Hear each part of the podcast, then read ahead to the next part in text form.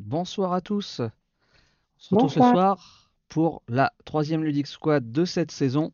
Et pour cette euh, Ludic Squad, je suis accompagné d'Egmois. Bonsoir Egmois. Bonsoir. Euh, et donc ce soir, qu'est-ce qu'on va faire? On va parler de Vichy. Donc euh, le week-end dernier, ou presque, pas le week-end dernier, mais celui d'avant, on a été à Vichy. Il y avait Vichy Pro, puisque ce week-end c'était Vichy tout public. public. Et donc, euh, bah, on a vu pas mal de jeux. Et donc, on va vous faire un retour en vous présentant un maximum de jeux ce soir, même si je pense qu'on n'aura pas le temps de tout voir, euh, parce que j'ai vu à peu près 90 jeux pendant le salon, ce qui est énorme, beaucoup trop. Euh, mhm. Donc voilà. donc, je propose qu'on démarre assez rapidement. Donc, je vais juste bonsoir à ceux qui sont dans le chat, bonsoir Wag, bonsoir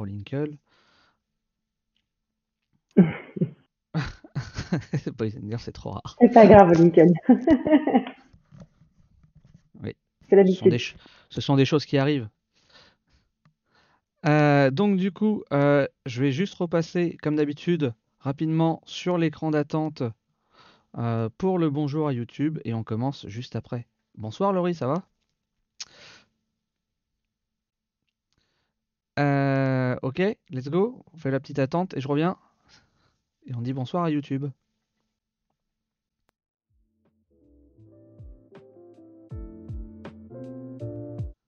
Bonsoir YouTube ou bonjour, suivant quand est-ce que tu nous regardes d'ailleurs. Euh, bienvenue à toi sur cette troisième émission de la Ludic Squad de la troisième saison, où on va nous donc voir tout le retour de Vichy Pro, de voir tout ce qu'on a pu voir, aider, découvrir, tester, etc. pendant ce salon. Et pour cette émission, je suis accompagné d'Egmois. Bonsoir Egmois. Bonsoir. Voilà, voilà. Et donc, du coup, comme on a vu beaucoup de choses pendant ce salon, euh, ben, on va attaquer tout de suite et on va essayer d'aller le plus vite possible. Voilà. Et pour certains, on, montrera donc ce qu'on peut montrer. Et donc je propose qu'on attaque tout de suite avec euh, comme jeu que j'aille ici. Comme du coup, comme Pierrot n'est pas là ce soir, il faut que je m'occupe aussi de la régie en même temps. Donc voilà, donc s'il y a des petites coupures, des petits blancs de temps en temps, je m'en excuse d'avance. Euh, Comme j'avais fait ici euh, que dimanche, je ne peux pas combler parce que j'ai vu beaucoup moins de jeux. Euh, du coup, oui, déjà, est-ce que vous nous entendez bien En fait, j'ai oublié de dire, demander ça. Mais voilà, j'espère que vous nous entendez bien. du coup, hop, je disais, on passe sur la scène ici. Tac, pouf, transition. Hop, là, c'est magique. Hop, j'agrandis un petit peu ça, histoire de... Voilà. Et donc, le premier jeu, c'est Moestero. Moestero, c'est un jeu qui est sorti euh, chez euh, Matago. Pour ceux qui ont des très bons yeux, vous pouvez le voir sur la petite fiche qui est à côté. Euh, et donc, Moestero, si je me remets sur mes notes, hop là, parce que forcément, je ne les connais pas tous par cœur. Euh, hop, Moestero, voilà. C'est un jeu de Costa Erola, euh, illustré par euh, Roman et Pedro Solo. je m'excuse d'avance pour toutes les prononciations un petit peu foireuses de tous les auteurs, parce que c'est pas toujours évident, hein, comme ils sont loin d'être tous français. Et bon, je pense que même s'ils étaient français, parfois c'est un peu compliqué. Euh, donc voilà, euh, petit disclaimer. Donc c'est un jeu. Euh, donc là, celui-ci, on n'a pas, j'ai pas pu le tester, donc je vous fais une présentation rapide. on vous donnera notre avis en plus pour ceux où, que on a pu tester et pour les autres qu'on a juste eu une présentation, bah, je vous fais juste un petit retour rapide. Mais voilà, on s'attardera un peu plus sur ceux qu'on a testés, mais on a très peu. J'ai très, on a mm. pu tester que très très peu de jeux pendant ce salon, par faute de temps. Euh, donc, c'est un 2-4 joueurs de 60 minutes environ pour une quarantaine d'euros. Pour 40 euros, je crois. c'est ce qui est écrit sur la, sur la fiche. Donc, un Eurogame placement d'ouvriers avec des dés. C'est quelque chose que j'ai l'impression qu'il se fait de plus en plus, euh, que les placements d'ouvriers, les ouvriers soient des dés. Euh, le petit twist, si je puis dire, dans celui-ci, c'est qu'on pousse les dés des autres sur une même action, réutilisant la puissance de l'action pour les autres. Donc le premier va se mettre sur une action, le deuxième va arriver, va mettre son dé et va le pousser, et ainsi de suite.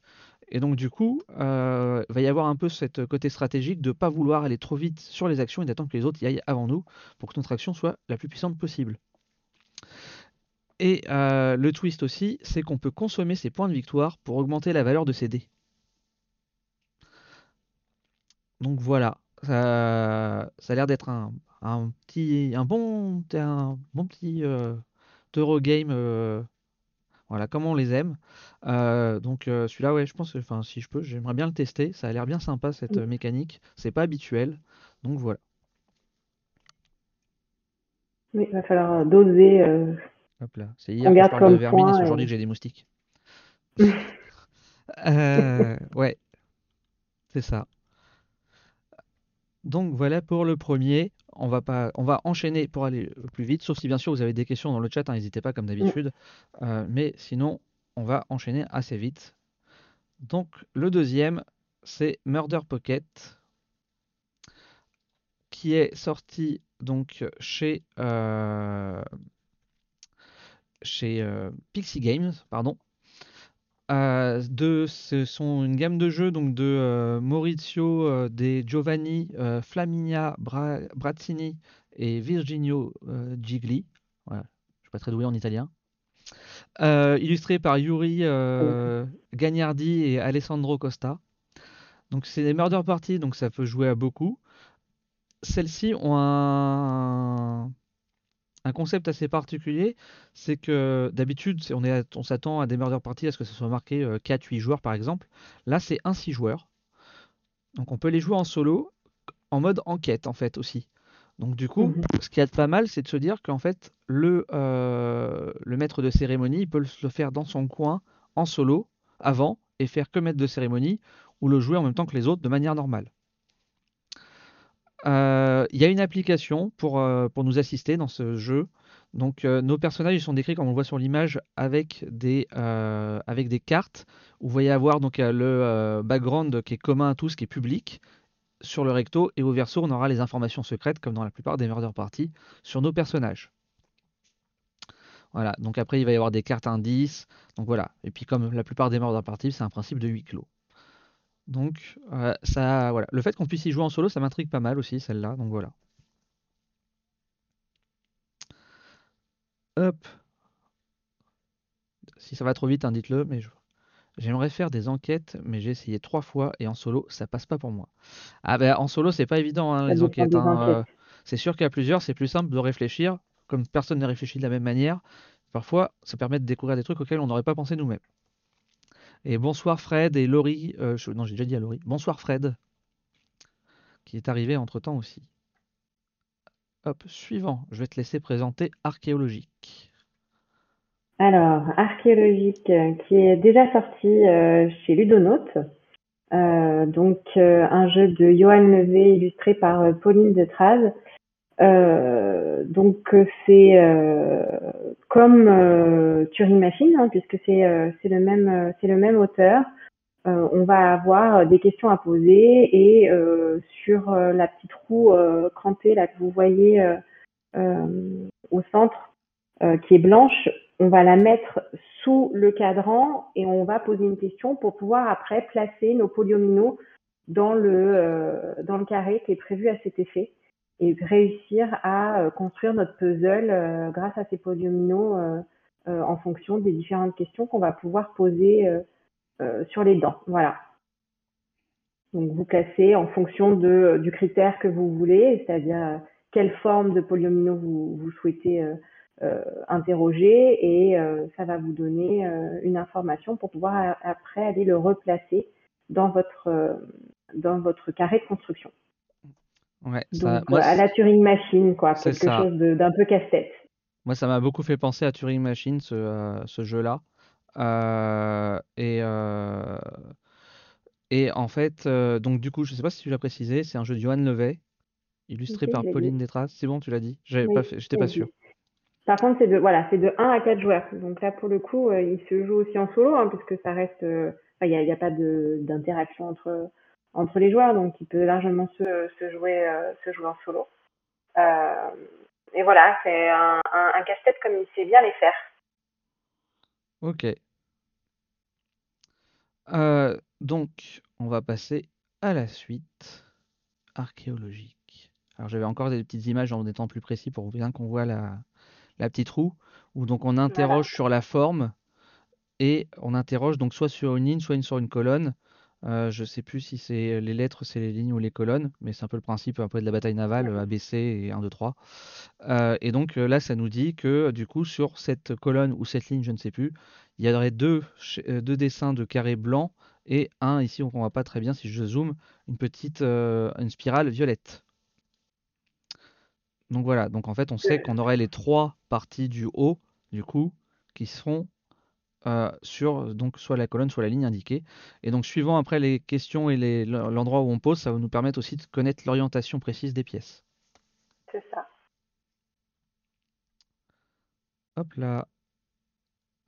Donc, on va passer à Vorex. Donc, Vorex, c'est un jeu d'un primo-éditeur qui est distribué par euh, Pixie Game. Euh, je n'ai plus le nom de cet éditeur. Euh, mais c'est un jeu donc de Timothée Decroix et de euh, Lucie Linguet. Donc de 1 à 4 joueurs, c'est parties qui se vont se faire environ 30 minutes. C'est un jeu de gestion de ressources et de placement de tuiles. Et donc en fait, donc là on voit un peu le matériel hein, euh, dessus. Donc c'est des tuiles un peu qui vont nous faire euh, rappeler un peu euh, Acropolis. Ça c'est le plateau joueur. Et donc en fait, ce qui va se passer, c'est que donc sur tuiles, donc on va euh, construire le terrain petit à petit et on va poser nos plantes sur ce terrain. Et en fait, toutes les plantes qui vont être de manière chaînée, ça va nous faire une sorte de petit moteur. C'est-à-dire qu'il y a des choses qui vont me demander d'avoir euh, X ressources d'un type. Et donc là, sur le violet, j'ai une ressource jaune, une ressource blanche déjà, et une ressource rouge de connecter. Donc, ça veut dire que j'ai plus ça, j'ai ces ressources-là de moins à payer pour pouvoir les faire ici. Et là, par exemple, on voit qu'ici, par exemple, il faudrait une blanc, une jaune, une bleue comme ressource, etc. Donc, en étant connecté, ça me permet, en et posé connecté, ça me permet de réduire mes ressources. Là, ça se voit plus parce que c'est euh, découvert, mais en fait, on a une sorte de bastion et euh, ça va jouer à la majorité. Celui qui obtient la majorité autour place cette huile dessus. Et donc, on va avoir des objectifs à remplir. Et donc, à la fin, bah, c'est celui qui a le plus de points par rapport à ses objectifs euh, cachés, entre autres. Voilà. C'est un jeu qui m'a l'air bien stratégique aussi, celui-ci. Euh, je pense que voilà, il va demander euh, pas mal de réflexion et de monter en puissance comme petit jeu, même si c'est un jeu rapide. Donc, ensuite, on va attaquer. Euh, alors, je vais montrer rapidement un truc qui va sortir, donc qui est sorti en, sorti en septembre, donc là, euh, bientôt, chez Lucky Duck Game. Hop, je vais les sortir de leur boîte. Ils ont sorti des pièces métal. On en avait parlé rapidement déjà, mais là, du coup, j'en ai un paquet, donc je peux vous montrer euh, à, à quoi elles ressemblent vraiment. Il y a différents types. Ils ont fait différents types de pièces, Cthulhu, un peu plus Donjons et Dragons, etc. Moi, j'ai pris des médiévales là. Hop là. Et donc, voilà. Hop, je récupère les pièces que j'ai fait tomber. Hop. Donc, on a des pièces comme ça. Donc, là, les grosses pièces. Voilà, valeur 10 en gros, en métal. Hop, j'ai pris deux fois la même. C'est pas grave. Hop, les petites en cuivre. Voilà. Elles sont bien épaisses et elles... ça pèse un petit peu, mine de rien. Et les moyennes de 5 qui sont du coup euh, voilà, en côté un peu argent. Oups, pardon. Tac. Voilà. Donc ils ont fait ça dans le principe de euh, bah, ceux qui veulent pimper un peu leur jeu, euh, qui veulent remplacer leurs pièces en, carton par des pièces en métal. Et ben, ils sortent tout un tous des sets comme ça de, de, pièces métalliques. Le set, donc il y a un donc, le sachet, entre guillemets, il y a 30 pièces dedans. Et donc, euh, il y a, euh, il y a Extrême-Orient aussi comme, euh, comme possibilité. J'ai plus en tête toutes les possibilités qui existent, mais voilà. Et c'est proposé pour, pour 22 euros, ça. Le set de 30 pièces en métal. Euh, j'ai Bah, pas vu les questions on dans le chat. Pardon. oh, euh, comme il y a, ça s'adapte forcément parce que comme il y a 1, 5 et 10 ou en, en fonction du, du diamètre de la pièce, on, si on décide que c'est euh, 1, 3 euh, euh, Oui, après, on 5, peut faire enfin, varier. voilà, peu bon, importe euh, la valeur classe. en fait, Ouais, oui, oui. oui. Bon, après, classiquement, dans les jeux, c'est un 5-10. hein. C'est vrai que parfois, ça, t'as 3 en valeur. Mais bon, classiquement, c'est Ouais, quand même un 5-10. ouais. Euh, mais bon, après, voilà, c'est fait pour euh, changer dans les jeux. Ça, ils te disent pas que ça s'adapte à tous les jeux qui existent au monde, hein, forcément. euh, voilà. Après, c'est aussi un peu à toi d'adapter. Euh, donc, du coup, euh, ensuite, j'ai, tac, puisque je l'ai là, tiens, ça sera rapide. Sibérion. Est-ce que tu peux nous en parler? Euh, oups. Alors,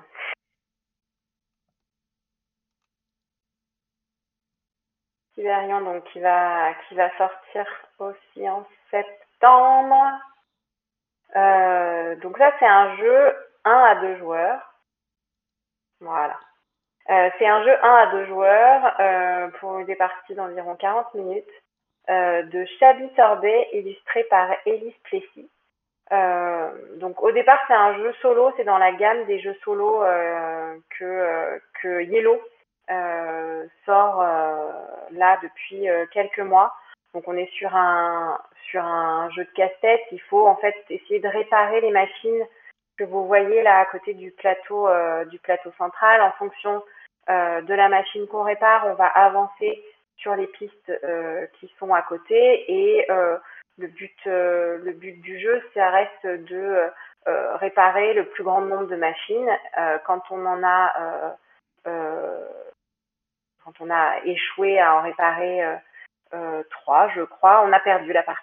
Voilà, c'est un jeu euh, casse-tête, alors qui peut se faire à deux en coop, mais qui est surtout un jeu solo euh, à faire quand on aime bien être dans. Ah, T'es plus du tout dans Sibérion là. Pardon, ça a changé. Désolé, c'est moi. Hop là, tac. Voilà. Euh, donc quand on aime, voilà, réfléchir, euh, réfléchir fort à- à- sur ce type de jeu, euh, voilà, qui, qui est euh, joliment illustré et qui, euh, et qui a l'air assez sympa. Donc il sort là ok. courant septembre. Hop. Je voulais revenir ici. Zut. Alors, du coup, Sibérian, c'est fait. Hop là. Explorer of the Woodlands. Euh, alors, Explorer of the Woodlands. C'est un jeu euh, donc qui va sortir fin septembre, là, le 22 septembre. Enfin, qui est sorti euh, du coup euh, 22, Oui. puisque maintenant, bon, voilà. Euh, de euh, Geoffrey Wood et de Jiawi Eva Gao. Donc c'est un jeu de, pour un 4 joueurs, euh, environ 60 minutes. Euh, c'est un dungeon crawler, donc très rapide, hein, en une heure, euh, avec qui est, euh, où il va y avoir deux modes. Donc il y a un mode campagne très légèrement narratif ou euh, des scénarios one shot. Et donc comme vous pouvez le voir sur l'image, c'est dans l'univers de Route.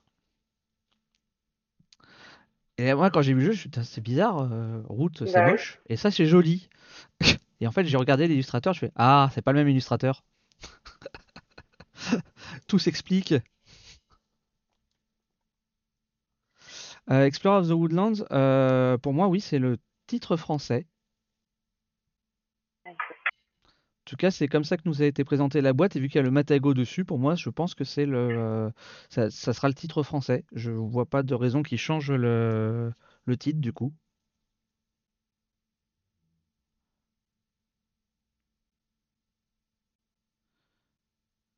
Ah, et Fred nous dit qu'il l'a et qu'il a jamais gagné en solo.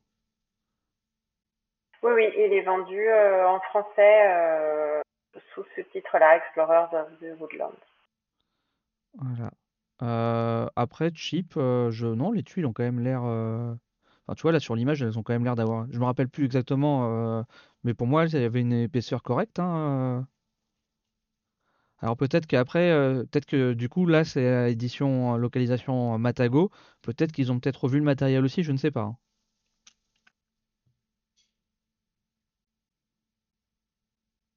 Et puis, tu vois, les, euh, les, comment ça s'appelle?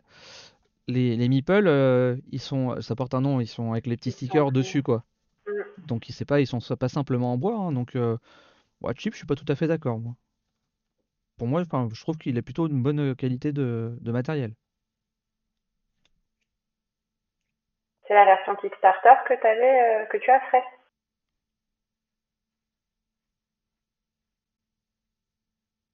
Les cartes sont des bouts de carton.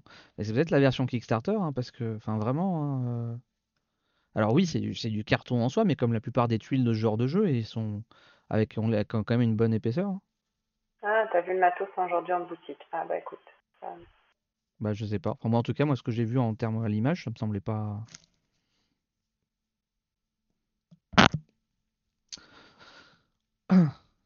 Donc voilà. Et donc ouais, Fred a la version. Kickstarter. Et ensuite, on va passer, donc c'est Matago, on va passer, continuer chez Matago avec Expédition. Donc Expédition, c'est prévu pour le 29 septembre. Pour ceux qui n'ont pas reconnu, bah, c'est un jeu de Jimmy Stegmeyer. C'est illustré par euh, Jacob euh, Rosalski. Donc pour un, 5 joueurs. T'es influencé, Kyo? Parce que c'est la version Famous que t'as eu toi au. Bah, euh, festival. Bah non, parce Ouais. que c'est la version. Alors, euh, en- pour le coup, en plus, là, c'est la version qui présente aux boutiques. Pour que les boutiques les achètent pour les revendre. Oui. Donc euh, pour moi, là, c'est vraiment la version boutique, là, ce que je te montre en photo. Oui, ça ressemble à ça. Et oui, ça ressemble à Sight. Bah, en même temps, Jimmy Stegmeyer, c'est l'auteur de Sight. Et c'est une, euh, entre guillemets, une suite de Sight, puisque euh, c'est plus du tout un 4X. C'est un jeu euh, deck building exploration. Euh, et donc, euh, alors a priori de ce que nous a, de ce qui nous a, j'ai pas pu le tester, donc puisque là c'était vraiment la présentation boutique chez Matago, vous pouvez juste rien tester. De ce qu'il nous a dit, a priori, la tempo est particulier et c'est, ça serait déroutant pour ce genre de jeu en fait. Voilà. Mais je peux pas vous en dire plus. Voilà, c'est le truc un peu, je pense aussi pour pour aller ta- taper dans l'œil des, boutiques. Mais euh, voilà. Euh, de ce que nous du pitch qu'il nous a fait en fait, enfin et de ce qui est du pitch du jeu en fait, euh, ça ressemble un peu à une sorte de clank. Donc c'est l'exploration compétitive, c'est basé sur la construction de ton moteur de cartes, donc du deck building. Et le but, c'est de, avec tes cartes, tu, de gagner en puissance et, euh, et d'utiliser des, euh, des- tes capacités d'ouvrier unique pour te déplacer, pour déplacer tes mechas vers les lieux mystérieux, donc et gagner des cartes trouvées parmi les tuiles. Et voilà, utiliser tes ouvriers, des objets, des météorites et des quêtes pour améliorer ta mecha en fait. D'accord. Voilà. Et euh, alors là, ce qu'on voit là, là, euh, ce que j'ai même d'ailleurs en pris en gros en photo, ça c'est parce que bon, c'est un pareil, c'est un Kickstarter, il me semble à la base. Euh, ça c'est la version Deluxe avec les jolies figurines en métal. Elles ont l'air, vra- elles sont vraiment classe. Pas elles ont l'air, je, euh, je les ai vues en vrai, le- elles ont vraiment, elles sont vraiment classe. Dans le chat, il est à 115 euros euh, la version avec figurine en métal. Ouais, voilà. Et sinon c'est 80 balles, c'est ça, euh, la version classique. Et j'avoue, la version figurine métal me tente pas mal. Ah, elle est belle. Voilà, Elle est si c'est du. Bon, après, c'est pas parce que c'est Stegmeyer ou autre, machin, ça garantit pas. Mais bon, si c'est du niveau euh, c'est quand même plutôt prometteur. Du deck building, ça fait envie. Et puis ouais, c'est du deck building aussi, donc euh, donc voilà. Euh, tac. Oui, bon, ça c'était. J'avais pris la petite. euh, Voilà, donc c'est marqué suite de site, univers alternatif, voilà. Enfin, c'est. c'est- Je, je sais pas sur à quel point c'est une suite réelle ou pas, ou, ou si c'est juste parce que c'est dans l'univers de site. Euh, du coup, euh, qu'est-ce qu'il y avait d'autre en septembre que je regarde rapidement? Donc ça, on a fait. Euh, ah, il y a Almost Innocent, toujours chez Matago. C'est un peu la. Beaucoup de sorties en septembre chez Matago. Est-ce que j'ai une image de Almost Innocent? Je vois pas de image. Ah si, elle est là. Tac. Hop là, Almost Innocent. Euh, donc Almost Innocent, encore un jeu dans un univers connu. Pour ceux qui reconnaîtront. Euh, j'ai plus le nom en tête là d'un coup de l'univers, mais euh, Bad Company, non? Hein? Bah, On dirait les personnages dans Bad Company. Non, c'est le jeu, c'est le jeu de, où tu as la piste et tu as deux, entre guillemets, deux rôles. Chacun a deux rôles et il faut faire déplacer les pions sur la piste pour que ça corresponde à, à notre, euh, à ce qu'on avait comme, enfin comme on a chacun deux objectifs et on peut en choisir un des deux. Ah oui, Euh, c'est euh, Hidden Leader, il me semble. Ça doit être ça, Hidden Leader. Hidden Leader, oui, Hidden, oui, Hidden Leader. Voilà, c'est dans le même univers graphique de, que Hidden Leader. Euh, donc voilà, Almost Innocent. Euh, je vérifie juste un petit truc, parce que j'ai un doute là quand même. Ça m'a fait euh, penser à la, couverture de cette compagnie. Donc c'est un jeu de Satoshi Matsura. Et c'est illustré par et c'est illustré par je sais plus qui parce que je me suis planté dans mes notes. Donc je suis désolé, j'ai plus le nom de l'illustrateur. donc c'est un jeu 1-5 joueurs. C'est un jeu d'enquête, enfin de déduction coopératif.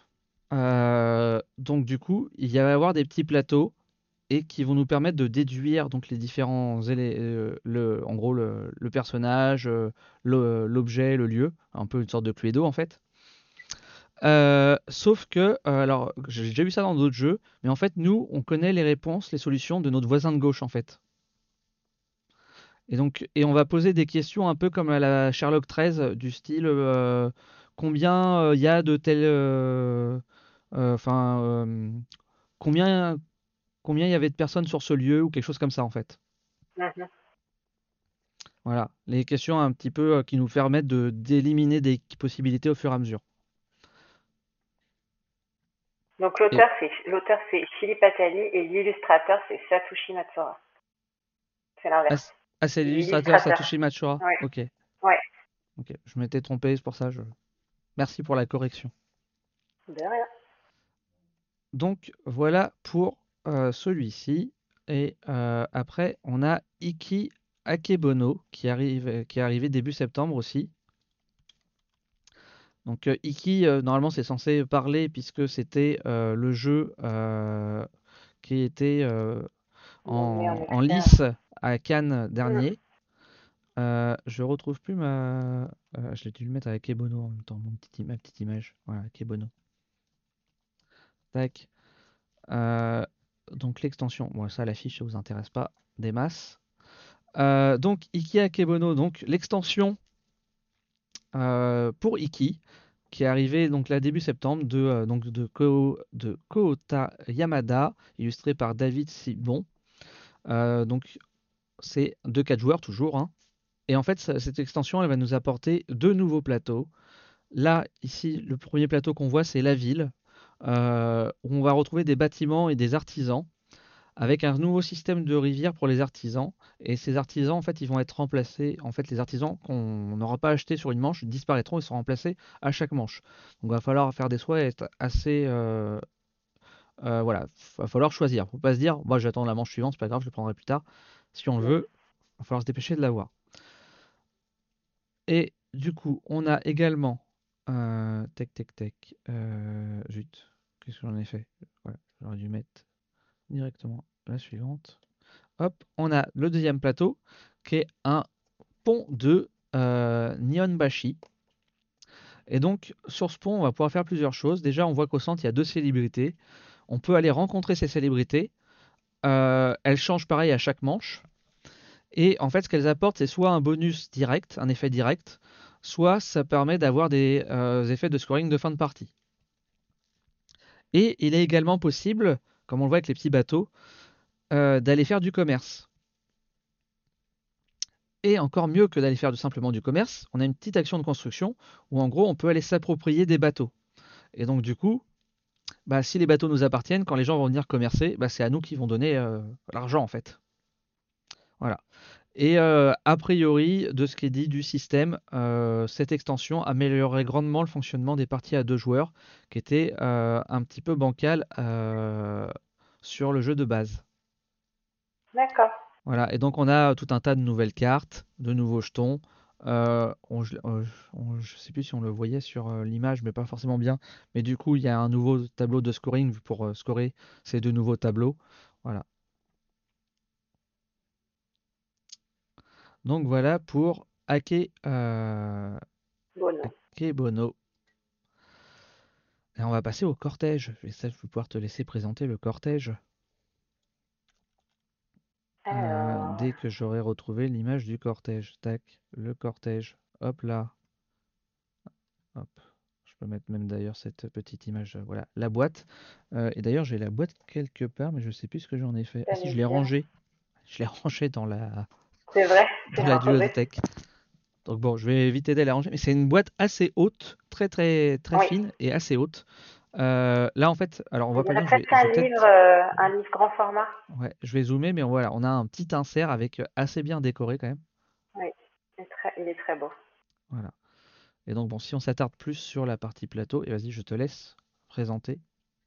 Donc le cortège qui est sorti cette semaine, euh, l'auteur c'est euh, Dorian François qu'on a rencontré et l'illustratrice c'est euh, non l'illustrateur c'est Valentin Aubry.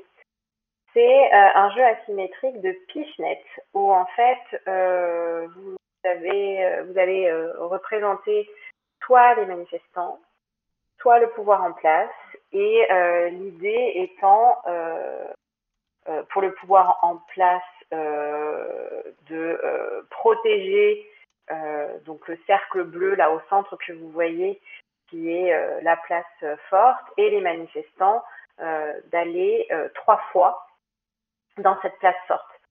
En fonction des, euh, des jetons, vous avez des actions, c'est-à-dire qu'il y a les médias, il y a les, euh, il y a le- les reporters, euh, il y a euh, la bombe lacrymogène, enfin il y a plusieurs comme ça euh, jetons qui vont avoir un qui vont avoir un effet.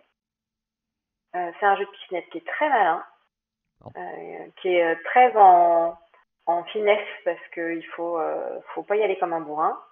Et ce qui est très intéressant pour le coup, c'est que la, à, à, la mi, à mi-parcours, on inverse les rôles. C'est-à-dire que celui qui était au manifestant devient les, le, le, pouvoir en place et inversement. Et après, on score euh, les meilleurs, euh, euh, les meilleures euh, réussites. Bah, désolé, Ah, vous avez un problème. Ouais. Bah, en fait, euh, de temps en temps, il y a de la réverb quand tu parles et après ça passe, mais je sais pas pourquoi. Donc, euh, je, sais pas si, voilà, je, je sais pas si ça vient du, de, de comment ça s'appelle, euh, de euh, l'oreillette ou je, je sais pas. Ouais, je sais pas. Baisse, baisse peut-être un peu le niveau, la puissance du Ouais, micro sur ton PC, peut-être, ça fera peut-être changer quelque chose. Et bonsoir Fiona, désolé pour la petite, petite interlude. Donc voilà. Ouais. Mais euh, oui, je voyais euh, Wag aussi qui dit que euh, ça va fa- faire plaisir à Musino. Je suis pas sûr hein, parce que les jetons ils sont en bois, hein, il aime pas trop le bois Musino. Il est plus plastique. Euh, c'est vraiment un jeu. Enfin, il est vraiment tout en détail. C'est très beau. on dirait un son de téléphone des années 90. Parce que je suis vieille, ça. Euh, ouais, le, ouais. alors après, je pense que c'est euh, un peu un, un style un peu euh, qui plaît pas forcément à tout le monde. Moi, j'aime bien, mais ouais. Et euh, bon, la thématique, elle est assez d'actualité. euh, mais euh, je trouve que c'est bien pensé et bien amené, surtout le fait, de jouer les deux côtés et que voilà, était ce système pour savoir qui a été le meilleur à chaque fois. Et puis bon, les jeux de piscinette, on n'en voit pas beaucoup, donc ça, pour, ça change. Et comme celui-là, t'es sur un, t'es sur un plateau quand même de taille. ah, ah, c'est pas minuscule, hein, mais c'est pas non plus énorme. En termes de difficulté pour viser, c'est pas tant la difficulté de viser que vraiment de choisir les bonnes actions en fait. Enfin voilà. Euh, du coup, on va passer au suivant, à Faraway. Euh, donc Faraway, qui est sorti euh, là, milieu du mois, euh, de Corentin Lebras et c'est illustré par Johannes Goupy. Euh, c'est un 2-6 joueurs. C'est un. Alors j'ai marqué Enjoy Building, pas du tout. Enfin, oui, si, enfin si, quelque part, c'est quand même un engine building. Je- ouais, en fait, je ne savais pas comment le décrire, c'est un peu un ovni. Euh, c'est... euh, qu'est-ce que j'ai marqué? En fait, on est un explorateur et on doit cartographier ce qu'on appelle un continent en 8 tours. Euh, et du coup, euh, on va avoir des, cartes. je j'ai pas les images là. Tac. Alors, la boîte existe en quatre couleurs différentes. Pour le premier tirage, en bleu, rouge, vert et jaune de mémoire, voilà, et jaune. Donc la couleur de chacun des personnages. Donc euh, du coup, euh, si euh, si vous voulez avoir une couleur particulière, parce que il me semble que sur le second tirage, il n'y aura plus qu'une seule couleur, bah, dépêchez-vous. Ouais, il n'y aura plus que rouge normalement. Donc si vous voulez autre chose que rouge, ne tardez pas trop. Surtout qu'il est quoi? Il est à environ 18, 18, 20 euros le jeu. Euh, donc en fait voilà, en fait on va on va mettre des à son tour, on va mettre des petites tuiles jusqu'à en mettre 8. Et donc il y a des tuiles qui ont des objectifs qui nous disent que quand on remplit les trucs, on marquera des points. Et il y a des tuiles qui nous apportent les ressources. Voilà. Sauf que on va scorer les points à l'envers. Donc à en fait pour scorer les points, on va retourner quand on a posé les 8 tuiles, on va retourner les 8 tuiles. Et on va découvrir la huitième tuile. Et là on va regarder. Est-ce que j'ai jaune et vert? Est-ce que je score? Oui, non.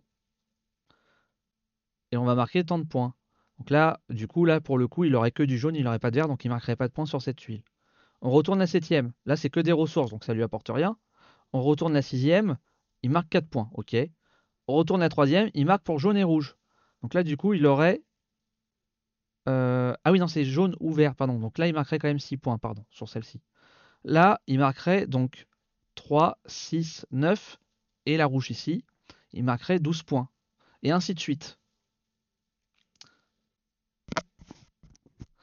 Et, donc en fait, c'est euh, ça fait un peu vriller le cerveau parce que c'est pas une euh, c'est pas une mécanique auquel on est habitué et il faut penser un petit peu à l'envers. Donc voilà. après, il y a tout un mécanique avec le numéro des, euh, des cartes qui apportent des bonus. En fait, si on pose une carte qui a un niveau supérieur au précédent, ça nous permet d'aller piocher ces petites cartes-là ici, qui sont des bonus permanents qu'on a pour tout le scoring de la première carte à la dernière carte. Ça veut dire lointain et va-t-on en parler? Pardon? Je n'ai pas tout compris là. Euh, de l'extension de Hit. Il y a Zebaku qui se demande si on va parler de l'extension de Hit, mais il me semble qu'on l'a pas. Non, je l'ai pas vu l'extension de Hit. Même chez. Euh, enfin, je l'ai pas vu chez. Euh, oui, enfin, c'était. Oui, pour, le coup, j'étais Asmodée. Mais. Non, je l'ai pas vu, je suis désolé, elle y était pas. Ou alors, je l'ai raté. Mais bon, je, pense qu'on arrivera à s'en procurer une et qu'on pourra tester et faire un retour dessus. Euh, en tout cas, euh, Far Away, euh, je pense que c'est c'est l'un de mes coups de cœur de cette année. Et j'espère vraiment qu'il sera dans les nommés pour Cannes.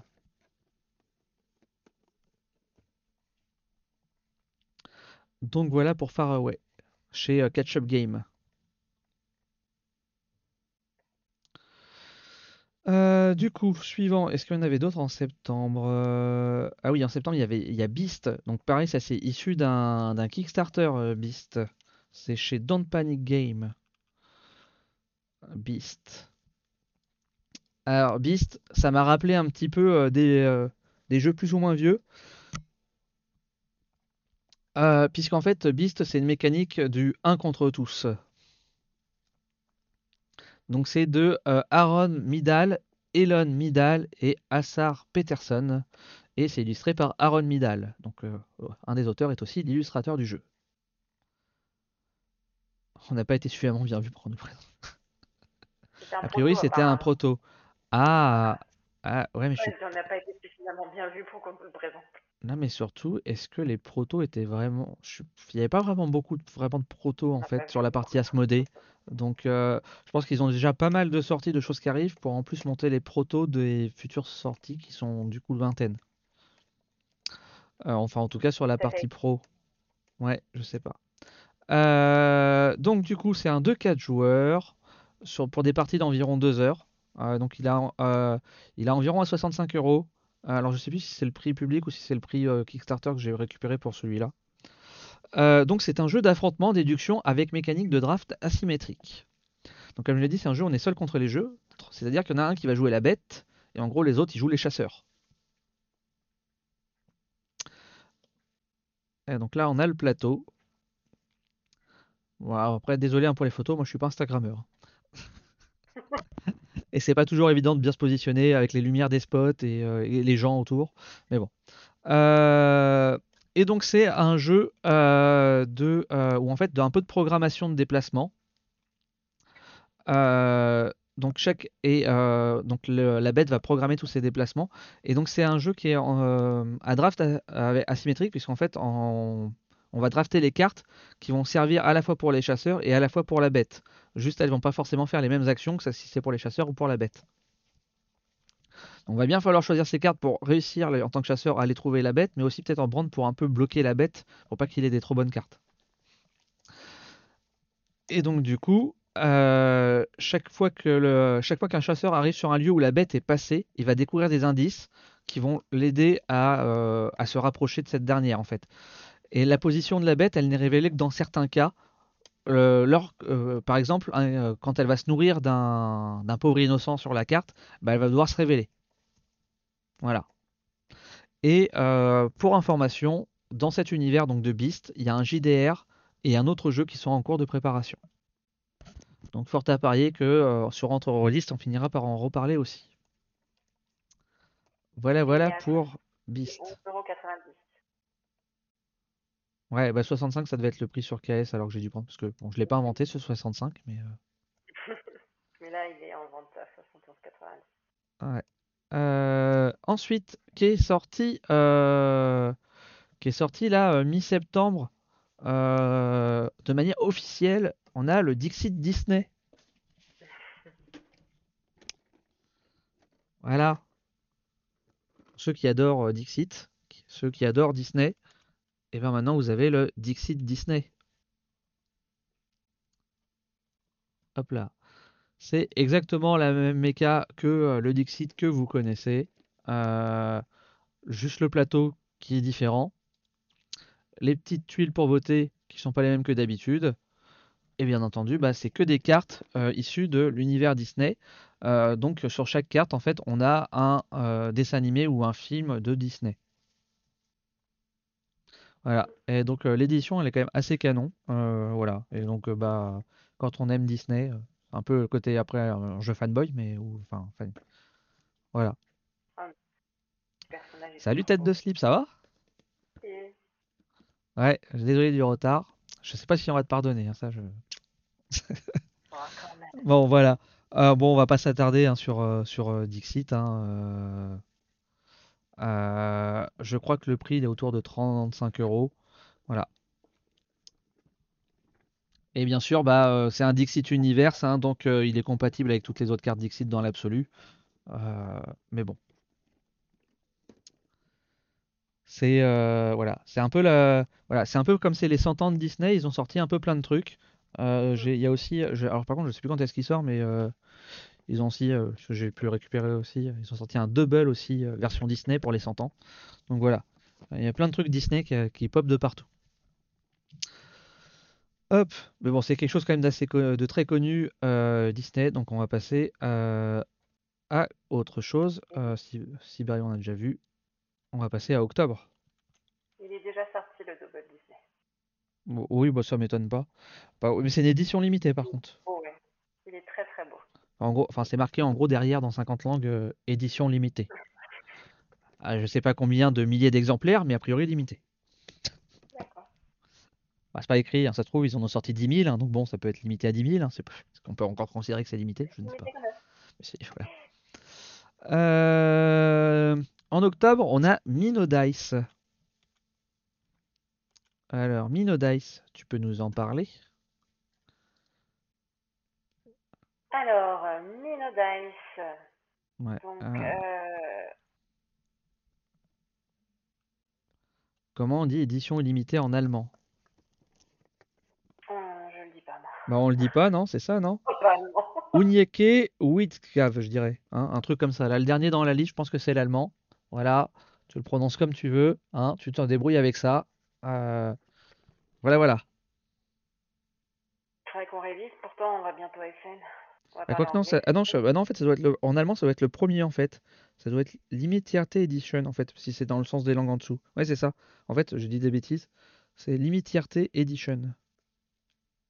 Voilà, c'est pas si compliqué que ça en fait. Bon, à la prononciation près, c'est pas le plus compliqué. En dessous, en fait, c'était la version euh, euh, hollandaise. D'accord. on va continuer avec l'anglaise. Et en polonais, sinon, eh ben, il y a un truc qui s'appelle Google Track ou DeepL, et t'arrêtes de nous casser les pieds. Hein tu t'appelles tête de slip, pas casse-pied. Et tu laisses avec moi présenter euh, Minodice, même si ça ne t'intéresse pas. Minodice, euh, un jeu de Manfred Reindel, illustré par Wang Jin Jill. Sûrement. Je suppose. Sûrement. Voilà, euh, de 3 à 6 joueurs euh, pour des parties d'environ 30 minutes. Euh, en gros, c'est une donc Minodice. c'est une réédition de Skull King, mais avec des dés. Donc, on va avoir un jeu de plis où on va parier avec, on va parier sur le nombre de plis qu'on va faire. Euh, et à chaque, euh, à chaque manche, on va avoir euh, des dés qui vont venir s'additionner. on ajoute des dés à chaque fois en fait. Voilà, à notre, donc on cache derrière le paravent et qu'on va miser pour savoir le nombre de plis qu'on va, qu'on va faire. Oui, 3 à 6 joueurs. Je passe. Aux de 24 euros. Bah, c'est l'occasion de, de, te faire de nouveaux amis au Linkle. Allez, euh, ok. Bon, c'est un petit jeu. En plus, c'est une réédition d'un jeu connu, un peu euh, modifié. C'est donc euh, on peut passer euh, à Imperial Mineur. Tac, Imperial Mineur. Qu'est-ce que j'ai pas fait de truc sur Imperial Mineur? Normalement, j'ai une image d'Imperial Mineur. Ouais, normalement tu l'as. Je le retrouve pas. Moi, je vais chercher sur BGG. on va ruser. Vas-y. Alors, euh... Imperial Mineur, donc de, un jeu de Tim Armstrong illustré par euh, Anna Kulk. C'est un engine, un engine building. Donc de 1 à 5 joueurs au Lincoln, là ça, ça peut t'intéresser pour des parties de 30 à 60 minutes. Euh, un jeu qui paye pas de mine, euh, mais où effectivement on va euh, construire euh, sa mine en profondeur. Et plus on arrive à descendre en fait euh, dans le dans les sous-sols et plus on va avoir euh, d'action à chaque tour puisque chaque chaque niveau va amener plus d'action puisque sur le chemin du retour en fait vous, vous, construisez en descendant et quand vous remontez à la surface à la fin de la à la fin de votre tour vous allez euh, faire les actions de chacune des cartes par lesquelles vous allez passer. une sorte un peu d'engine building. Bah, c'est ce que j'ai dit. Ah, pardon. Maintenant, pas. Non, mais c'est parce qu'on t'entend mal, ça, c'est pour ça. c'est fou, je pas retrouver cette image. C'est étrange. Donc, c'est un jeu qui sera aux alentours de 34 euros et qui est prévu pour octobre. Un scandale, tête de je suis d'accord. Bah ouais, ouais. Je vais peut-être supprimer l'image sans faire exprès. Euh, mais bon, c'est pas très grave. Euh, donc pour Imperial Miner, on est tout bon. Euh, il y a Clash of Magic School chez Yellow aussi, ça il me semble ça.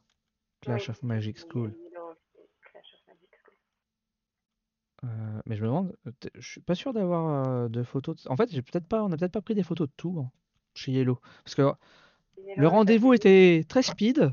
Et euh, du coup, je me dis que en fait, c'est juste qu'il y a deux ou trois jeux où j'ai oublié de prendre des photos.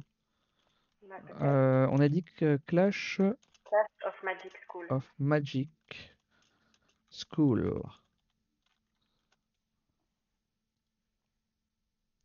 Bah vas-y, tant que je cherche une image. D'accord. Euh, donc, euh, Clash of Magic School, c'est un jeu euh, de Uwe Rosenberg et Dagen Dorgassen, illustré par Nayad.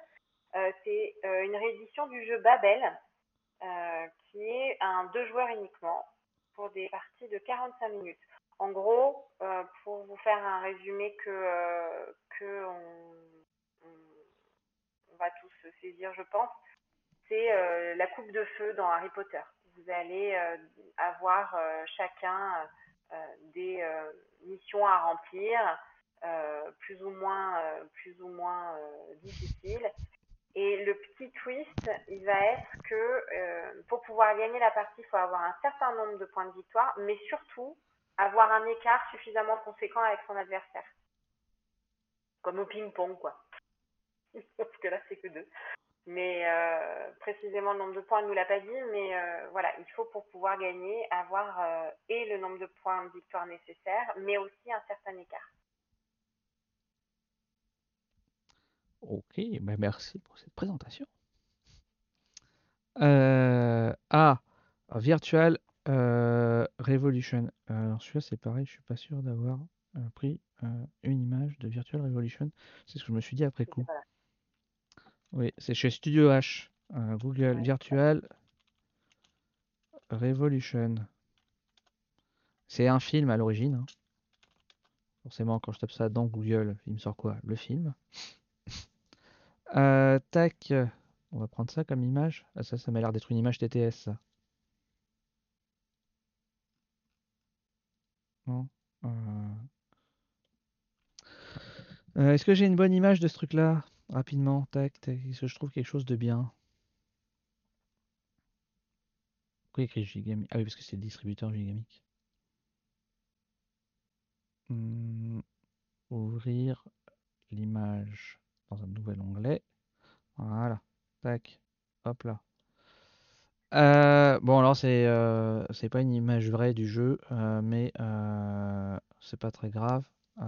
Si j'en trouve une entre temps, je vous en mettrai une autre. en fait, donc c'est un jeu qui se passe dans un univers un peu cyberpunk. et donc le but du jeu de Virtual Revolution, donc là ça sort donc sort en octobre, c'est un jeu de Guy Roger Duvet et Cyril Villalonga, illustré par Benjamin Schauberg. On va dire que ça se prononce comme ça. Euh, deux à quatre joueurs, une bonne heure et demie. Donc c'est un jeu de contrôle de territoire et de placement d'ouvriers avec gestion de ressources. C'est un jeu qui va jouer en 5 manches de 3 tours. et donc en fait, à chacun de ces tours, on va placer un de ces ouvriers sur le plateau et donc avec deux actions possibles. La première action, c'est celle par rapport à où on place notre ouvrier sur le territoire. Euh, et ben on va pouvoir euh, faire des actions type rajouter un petit jeton de notre couleur, dégager un jeton de la couleur adverse s'il y a un jeton de la couleur adverse, ou s'il n'y a personne, juste en poser un. Euh, sachant qu'en fait, quand on fait ce genre d'action, en fait, ça nous apporte de la. Alors, je sais plus comment, ils ont appelé ça, mais des altérations en gros. Et donc, en fait, on récupère des cartes négatives et si à la fin d'une manche on a au moins 5 cartes négatives, et eh ben on les déclenche et on applique les effets de toutes ces cartes négatives et ça peut faire mal. Donc voilà, donc faut euh, jouer avec parcimonie ces petites actions d'ouvrier aussi. Et on peut poser des serveurs pour contrôler les territoires ad vitam aeternam. Et la deuxième action qu'on a, en fait, c'est l'une parmi euh, les 5 qu'on a en dessous, euh, qu'on peut faire. Et donc, il y en a, c'est pour regagner de l'argent. Il y en a, c'est du coup, c'est pour pouvoir construire un serveur. Voilà, il y a tout un tas de petites, de petites actions. Euh, donc ça, en fait, ça paraît compliqué. Moi, comme on l'a expliqué, ça me paraissait un peu compliqué. Et en fait, j'ai commencé à jouer au jeu. Et après un premier tour de jeu, euh, bah, en fait, ça, coule tout seul. Et voilà.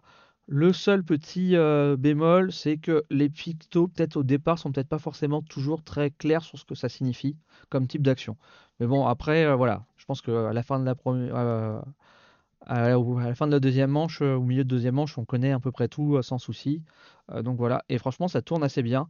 je dis que ça peut durer un bon 90 minutes parce qu'en général, c'est le genre de jeu où sur le dernier tour, tu commences à beaucoup réfléchir, alors que sur le premier, t'as pas grand chose à faire, donc tu vas assez vite. Voilà, donc suivant avec qui on joue, ça peut être même moins de 90 minutes, comme je pense un peu plus de 90 minutes. Et voilà. Et donc le jeu, pour l'avoir, enfin moi de ce que j'ai testé, après c'est une première impression, hein, une première, euh, première partie, euh, ça tourne bien, euh, ça fonctionne, c'est voilà. C'est pas un jeu révolutionnaire malgré son nom, mais c'est un jeu, un bon jeu qui tourne bien. salut Didoudid. Donc on enchaîne avec route JDR. Alors ça, ça va être très très rapide, très très succinct. Euh, surtout que je pense qu'il y aura bien un moment ou un autre où entre Rollist en parlera. Euh, tac. Route JDR. Donc il y a deux livres qui sont sortis, euh, qui sont sortis, qui sortent le fin octobre, 27 octobre. Le livre de base et, et, donc un autre petit livre, Peregrine et Orsane, qui est un supplément, voilà. Le premier supplément du jeu dans la gamme. Donc ça arrive fin octobre. Euh, c'est du JDR dans l'univers de, euh, Route. Euh, c'est un jeu de rôle plutôt narratif. Voilà. enfin, pour plutôt à jouer narrativement que à jouer avec les dés en fait, en décisionniste. Voilà, voilà pour route.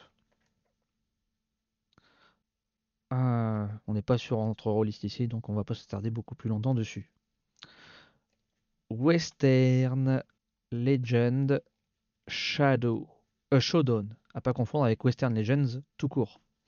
Alors là, c'est un micro game. Donc la, famille des petits jeux là qui tiennent euh, dans la poche là. Euh, ouais, les petites pochettes. Celui-là, il sort début octobre, le 6 octobre. c'est un jeu donc de Erwan Ricor et Valentina Segovia. et donc, contrairement à tous les autres jeux de la gamme, celui-ci donc est fait par un auteur français et non les auteurs habituels qui sont anglais de mémoire. Et c'est un jeu de combo de cartes. Euh, voilà. Moi j'ai l'impression de voir, euh, alors j'ai, de ce que je vois, moi j'ai l'impression de voir une sorte de bang-like en fait. D'accord. Donc voilà, à voir ce que ça vaut. Euh. Après, bon, ça coûte 8 euros hein, ces jeux-là, 8,50 euros en prix conseillé. Donc c'est pour deux joueurs en 20 minutes. Voilà, voilà. On passe ensuite à euh, Benevolent. Hmm, hmm, hmm, Benevolent, il est ici. Tac. Qu'on voit juste à côté. Ça tombe bien, c'est le jeu. Voilà. Sorti 13 octobre chez Matego. De euh, Yuri euh, Zurajov et Svetlana Pikul. Je m'excuse d'avance pour, le nom de l'auteur je pense que j'ai totalement écorché, mais voilà, un 2-4 joueurs, 30, 30 32 euros, enfin une trentaine d'euros, 30 minutes. C'est un jeu de collection et de stratégie. Le but, c'est de récupérer un petit token de chaque couleur. Et donc pour ça, on va poser sur le plateau de manière connectée, un peu comme euh, on a vu tout à l'heure avec Vorex, euh, des, euh, ces jetons sur la carte. Donc là, c'est des espèces de petits pas en fait qu'on pose de manière connectée. Euh, la différence, c'est qu'en fait, on n'a que 4 jetons, et donc une fois qu'on a placé les 4, et eh ben on commence à les déplacer en restant de manière connectée. Euh, je vois pas ce qui se dit dans le chat. Je sens que ça rigole. Euh, oui. T'en as combien à arriver encore?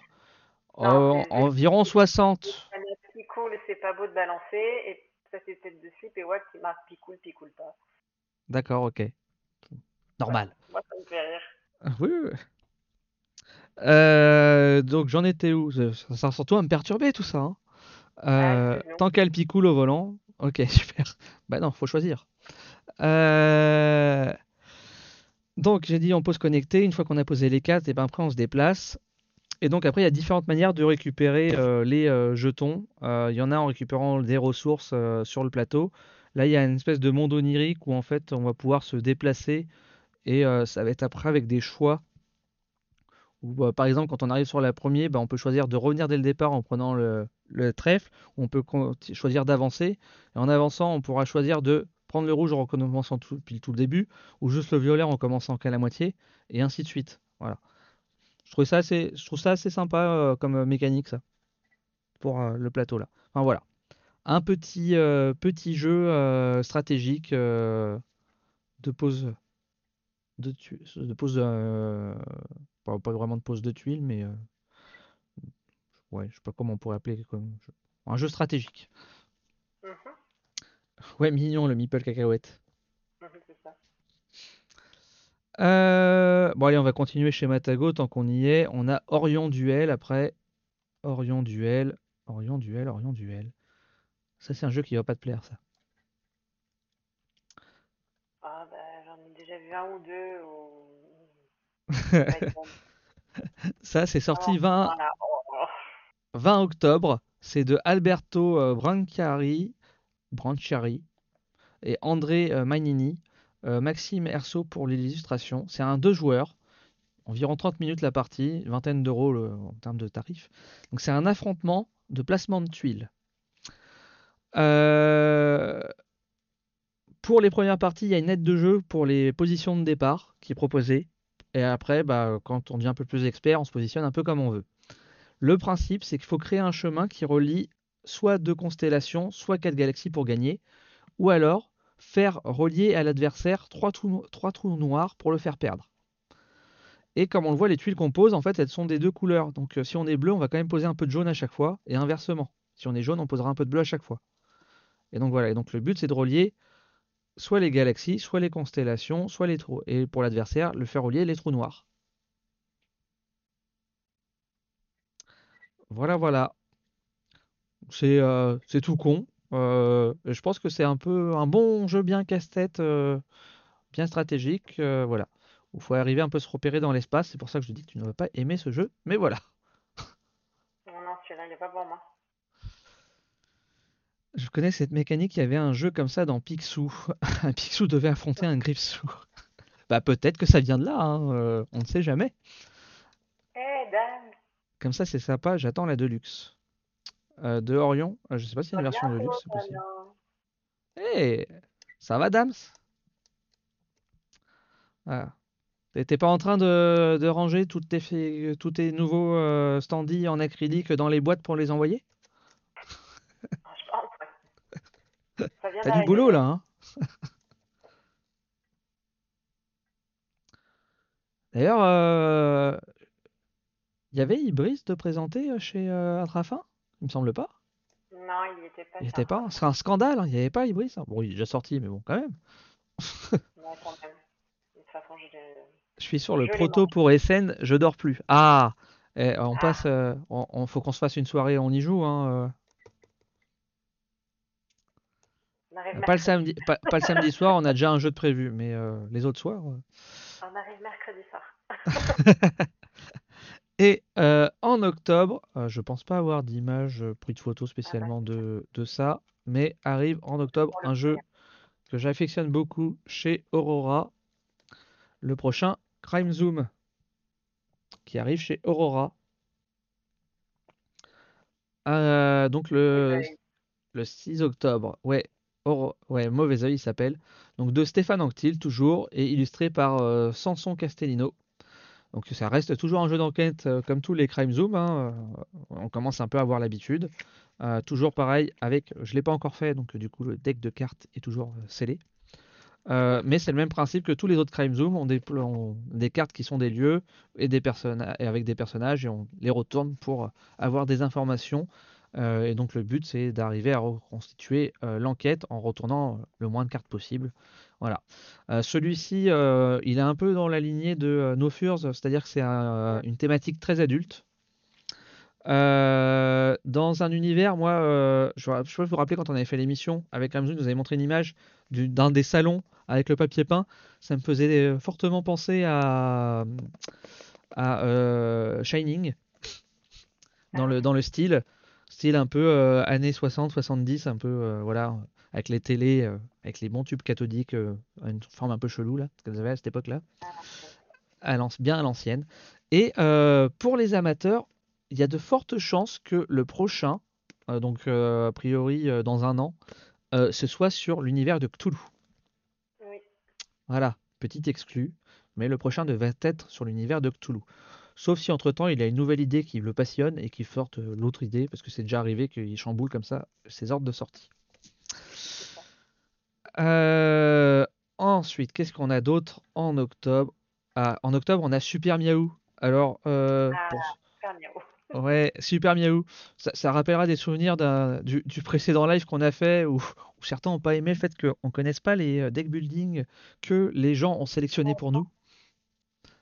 Non, mais enfin, il n'y avait pas que celui-ci, mais en fait, euh, Pierrot avait demandé au euh, euh, la communauté des Meeple francophones de nous leur donner les decks building préférés.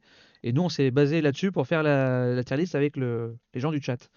Et donc, du coup, il y en a qui se sont plaints qu'on ne connaissait pas les, tous les decks building et qu'on se permettait un peu d'en classer certains sans les connaître vraiment. Sachant qu'on a une partie, c'est le chat qui les a classés du coup. Mais bon. Après, c'était notre classement, voilà, c'est subjectif, ça tenait qu'à nous, mais. Voilà. Et donc Super Miaou, donc c'en était un de ceux qu'on connaissait pas, alors que Mathieu avait le jeu, y a joué et adore ce jeu. et donc en fait, il n'aurait pu nous le dire. voilà. Donc on l'a frappé et tout pour se venger. C'est pour ça qu'on va pas le voir pendant quelques semaines à l'écran. je rigole.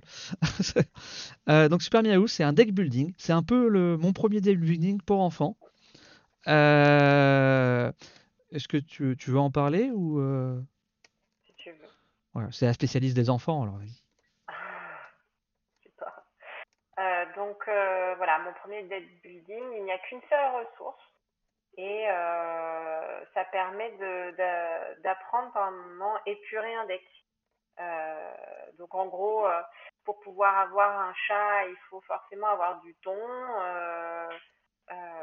Ça s'achète pas avec de la monnaie dans ce jeu.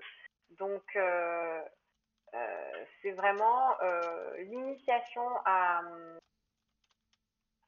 au deck building et le but euh, du jeu, c'est de rassembler le chat et la cape pour pouvoir faire bah, Super Miaou. et en fait, on révèle deux cartes à chacun de ces tours. Et, par, les cartes qu'on révèle, et ben, on peut soit récupérer, soit récupérer euh, un chat, soit une cape en fonction si on a de l'argent, euh, voilà, et réussir euh, lors de la découverte de nos deux cartes à, sortir et un chat et une cape. Ouais, faut avoir les deux en même temps. Donc le but c'est qu'une fois qu'on estime avoir suffisamment de chats, en fait, bah, enfin ou un chat et une cape, bah faut arriver à épurer maximum son deck pour que ça arrive à sortir le plus vite possible, quoi. Euh, donc voilà pour Super Miaou. Et donc a priori, d'après Mathieu, il joue ça avec ses enfants. C'est un excellent deck building. Il adore. Ouais, je pense que c'est un très bon jeu pour enfants que je pourrais effectivement utiliser au boulot. Euh... Ah, sorti début octobre, on a un jeu qui me tente beaucoup, que j'ai hâte de pouvoir essayer chez Bombix. Ça s'appelle Humanity. Et pour le coup, là, tu trouvais que c'était cheap tout à l'heure, l'autre jeu là qu'on a vu. Celui-là, si tu me dis qu'il est cheap, euh, on peut plus rien pour toi. Euh, c'est un jeu de Johan Levet. Euh, c'est illustré par Paul Chadesson, Pierre Lajerevich et Rémi Paul. C'est un 2-4 joueurs, 90 minutes environ. et c'est du placement d'ouvriers avec gestion de ressources et tableau building. et Super WAF, l'édition est top. Ils ont mis les moyens. Euh, ouais. Bah en fait, alors là on voit pas très bien euh, parce que j'ai dû prendre une, des photos un petit peu à l'arrache parce qu'il y avait des gens qui étaient dessus en train de tester, de pas discuter du jeu, machin, etc. Mais en bas à gauche, on voit une sorte de livre.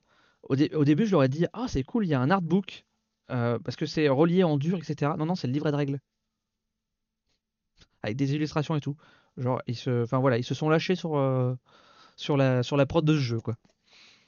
Euh, et donc, euh, pour parler un peu plus euh, du jeu en lui-même,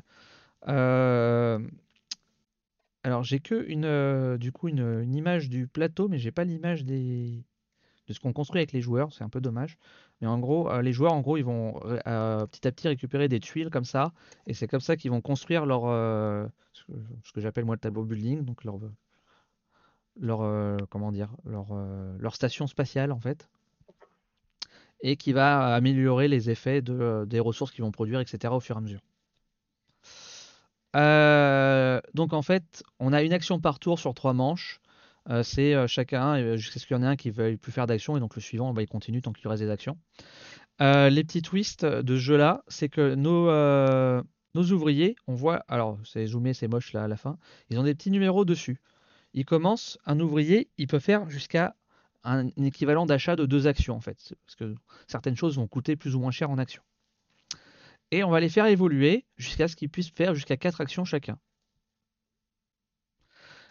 L'autre truc intéressant, c'est que quand on va placer notre euh, ouvrier sur une des tuiles qu'on a, euh, construites sur notre petit terrain, euh, bah à la fin de la manche, on récupère directement l'ouvrier. Par contre, l'ouvrier, quand on l'envoie ici pour récupérer les tuiles ou pour les actions de recherche qu'on voit au milieu, et ben en fait, on va pas les récupérer tout de suite.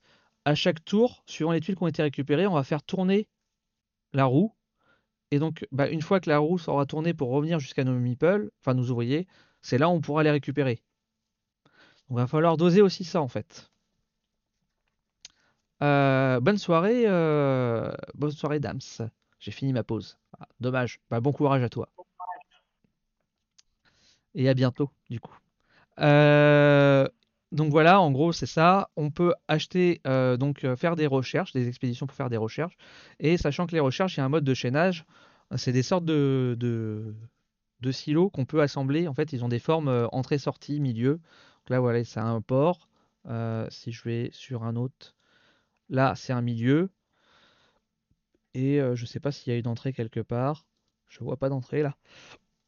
Hmm, bon, c'est pas grave. Enfin bon, du coup, on peut faire un chaînage de 3. Et en fait, euh, là, euh, plus on va les chaîner, plus en fait ils nous rapporteront de bonus, puisqu'on marquera les bonus aussi des précédents avec lesquels on fait le chaînage.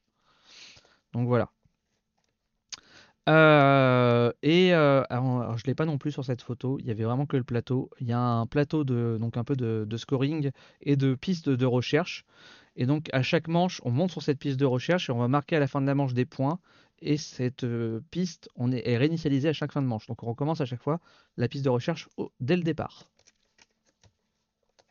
Ça se passe où Humanity? On voit sûrement sur Mars ou une, ou une planète dans le genre. Je me rappelle plus, je t'avoue. Sur Titan, il dit. Ah, Titan. Voilà.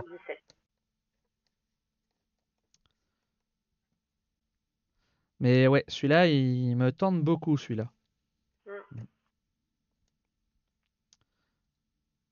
Euh, qu'est-ce qu'on avait d'autre? En fin octobre, on a Luminis. Hmm, qu'est-ce que j'ai fait de Luminis? Luminis, Luminis, Luminis, euh, c'est chez Matago, Luminis? Je sais plus. Non, c'est chez Don't Panic. Ah oui, c'est chez Don't Panic, Luminis. Pardon. Euh, Luminis, ça va rappeler un peu une sorte de, de cathédrale rouge à certains, puisque il faut. Red Cathédrale, oui, la cathédrale rouge, du coup puisqu'il faut construire une cathédrale. Donc c'est un jeu, euh, alors c'est un jeu à la Splendor et engine building en même temps, du coup, un peu comme Splendor hein, d'ailleurs en fait. Euh, puisque les cartes elles vont servir de ressources. Donc en fait, à chaque fois qu'on va, euh, elle est en entier cette image. J'ai l'impression qu'elle est coupée. Non, bon non. c'est moi qui ai pris une, photo bien moisie encore. J'en ai une autre qui sera mieux. Non, mais c'est en fait parce que j'ai pris la photo, celle-ci c'était pour prendre la boîte propre en fait. Tu vois. Et hop là, et là on voit le jeu. Ah, et. La magie du cinéma. La magie, voilà. Donc le but, c'est un peu d'être le premier à monter sa flèche de sa cathédrale. Et donc en fait, bah, euh, à la Splendor, en fait, on va, euh, on va servir, on va récupérer des cartes qui vont nous servir de ressources. Et en fait, quand elles seront posées, eh ben, c'est des ressources qu'on aura en permanent. Et donc du coup, ça nous coûtera de moins en moins cher pour pouvoir produire notre, poser nos cartes. Voilà pour Luminis. Euh, est-ce que j'ai dit que c'était de euh, Guillaume Besançon, illustré par Bastien Gez Je ne sais plus. Voilà. Et donc c'est un 2-5 joueurs, 30 minutes environ, c'est assez court comme euh, type de jeu. Un peu comme un Splendor. Hein. Donc voilà. Le suivant, c'est Side Quest qui sort octobre. Side Quest. Ah, SideQuest aussi. Ça a l'air bien sympathique. Kyo était photographe dans une autre vie. Photographe de guerre en, Normandie, tombé avant d'arriver sur la plage. non, mais avec un vrai appareil photo, en plus, je faisais des trucs un peu sympas. Hein. Mais, euh, bon, euh, j'avoue que sur le salon, c'est pas évident, on n'a pas le temps et euh, tu fais les photos plus ou moins à l'arrache comme tu veux. Et puis il y a 5 il y a cinq jeux sur chaque table. Enfin, c'est. Ouais, ouais, ouais, c'est. Pour les boutiques et la presse, c'était. C'est, ouais, c'est ça, c'est un peu compliqué. En plus, comme toujours avec ces trucs-là, avec l'éclairage, euh, bah, si tu prends bien la photo propre de-dessus, etc., bah, tu as les reflets, euh, etc., c'est une horreur. Donc, euh, tu es obligé de prendre des photos un peu bancales pour essayer de voir quelque chose aussi. voilà. Ou alors, sauf quand tu as le talent d'un Instagrammeur, je sais pas comment ils font, mais bon, voilà. enfin bon. SideQuest. Ça sort donc en octobre. C'est euh, de euh, Jacob Kaban et Barstos Idikovski. Bonne, euh, voilà. Hein. c'est illustré par Alexander Zawada et Zygniew Umgelter. Alors celui-ci, suivant le nombre de jeux qu'on cite dans la soirée, vous allez beaucoup l'entendre. Il a été très prolixe comme illustrateur sur cette édition. je pense que c'est Zygniew. Z-B-I-G-N-I-E-W, s'il y a des gens un peu style euh, polonais, ukrainien, russe, euh, euh, slave, voilà. Hein. je ne sais pas c'est quoi son origine exacte donc, de ce monsieur. Donc c'est un jeu 1-4 joueurs. Enfin, c'est donné pour un 4 joueurs hein, parce que c'est un jeu d'enquête, hein. enfin d'escape game. Donc 60 minutes pour 16 euros. C'est pas très cher pour des jeux d'escape game. Et c'est un escape game en 3D, comme on voit, on va monter la boîte. Euh, et c'est repris dans des univers de jeux existants. Par exemple, là, on voit les deux premiers. On a Septième euh, mer et Nemesis. Pas emballé par Luminis. Bah, écoute, euh, il en faut pour tous les goûts, hein, Pierrot. Et bonsoir, Pierrot, du coup. J'espère que tu as pu finir ton montage correctement. Euh, Rassure-toi, c'est parfait, on voit parfaitement bien. C'est bancal à souhait. De toute façon, un aperçu, c'est déjà très bien avec vos parfaites explications. Merci. Après, je peux te faire des zooms hein, euh, pour voir en joli euh, le truc. Tu as des petites informations sur le, côté. Donc voilà, pour simplement pour euh, SideQuest, donc euh, un escape game où il n'y a ni app, ni destruction de matériel. Euh, et, qui, re- et je trouvais ça assez euh, original le fait de, euh, que ça se base dans des univers de jeux existants. Ensuite, on a des tiny. Ouais, il n'y a pas d'application, c'est pas destructif, c'est c'est- c'est plutôt pas mal comme euh, ouais. petit. Bah pour le prix, ouais, c'est pas mal. ouais. Euh, est-ce que j'ai des photos des tiny moi? Je suis pas sûr d'avoir des photos des tiny parce que j'ai vu qu'il les... qu'on vu, j'ai vu les tiny rapidement, mais euh, je suis pas sûr d'avoir pris des photos de ces derniers. Si je mets Epic, si, j'ai dû les appeler Epic et pas Tiny Epic. Euh, je vais fermer un peu tout ce que j'ai d'ouvert. Tac, tac, tac, tac. Hop là. Hop, hop. Donc, les euh, Tiny Epic, euh, très connus, hein, cette gamme aussi. Euh, donc là, on a Tiny Epic Dungeon et après on va voir Tiny Epic Viking. Les deux sortent en octobre. Donc toujours Scott euh, illustré par Nicoletta Vassi. Donc c'est pour les deux, on va faire les deux jouons rapidement ensemble. Donc c'est un 4 joueurs pour les deux, 60 minutes, environ 30 euros. Le premier, Tiny Epic Dungeon, c'est un, rogue- un roguelike dungeon crawler timé, pour euh, résumer. Et le second, euh, la version viking, euh, c'est un jeu de majorité avec affront et d'affrontement avec draft. Voilà. Pour ceux qui aiment bien ce, cette petite, style de gamme. Salut Black Shiny. Jamais aimé le dungeon avec le design de viking. J'aurais aimé le dungeon avec le design. Ah oui, ok, d'accord, pardon. C'est moi qui ai mal lu. Celui-là, par contre, j'ai pas. Ah, celui-là, j'ai Pledge, je l'ai en VO. Euh, ah, le- d'accord. Ouais, parfois c'est compliqué de suivre dans le chat. Pourtant, Pierrot, il devrait savoir que si on n'a pas toutes les infos, c'est compliqué à suivre, puisque il est à ma place aussi de temps en temps. Non, mais j'avoue, quand je suis dans le chat, je fais pareil. hein. Euh, ok, allez, on enchaîne. Euh, prévu fin octobre, Empire's End. Euh, Qu'est-ce que j'ai fait de Empire's End? Pourquoi j'ai pas d'image de Empire's End?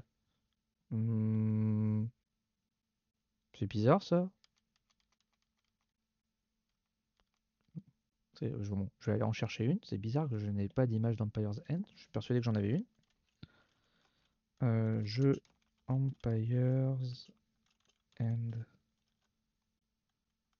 Euh, image. Hop là. Euh, non, je veux pas du Google Lens. Merci bien, mais non merci.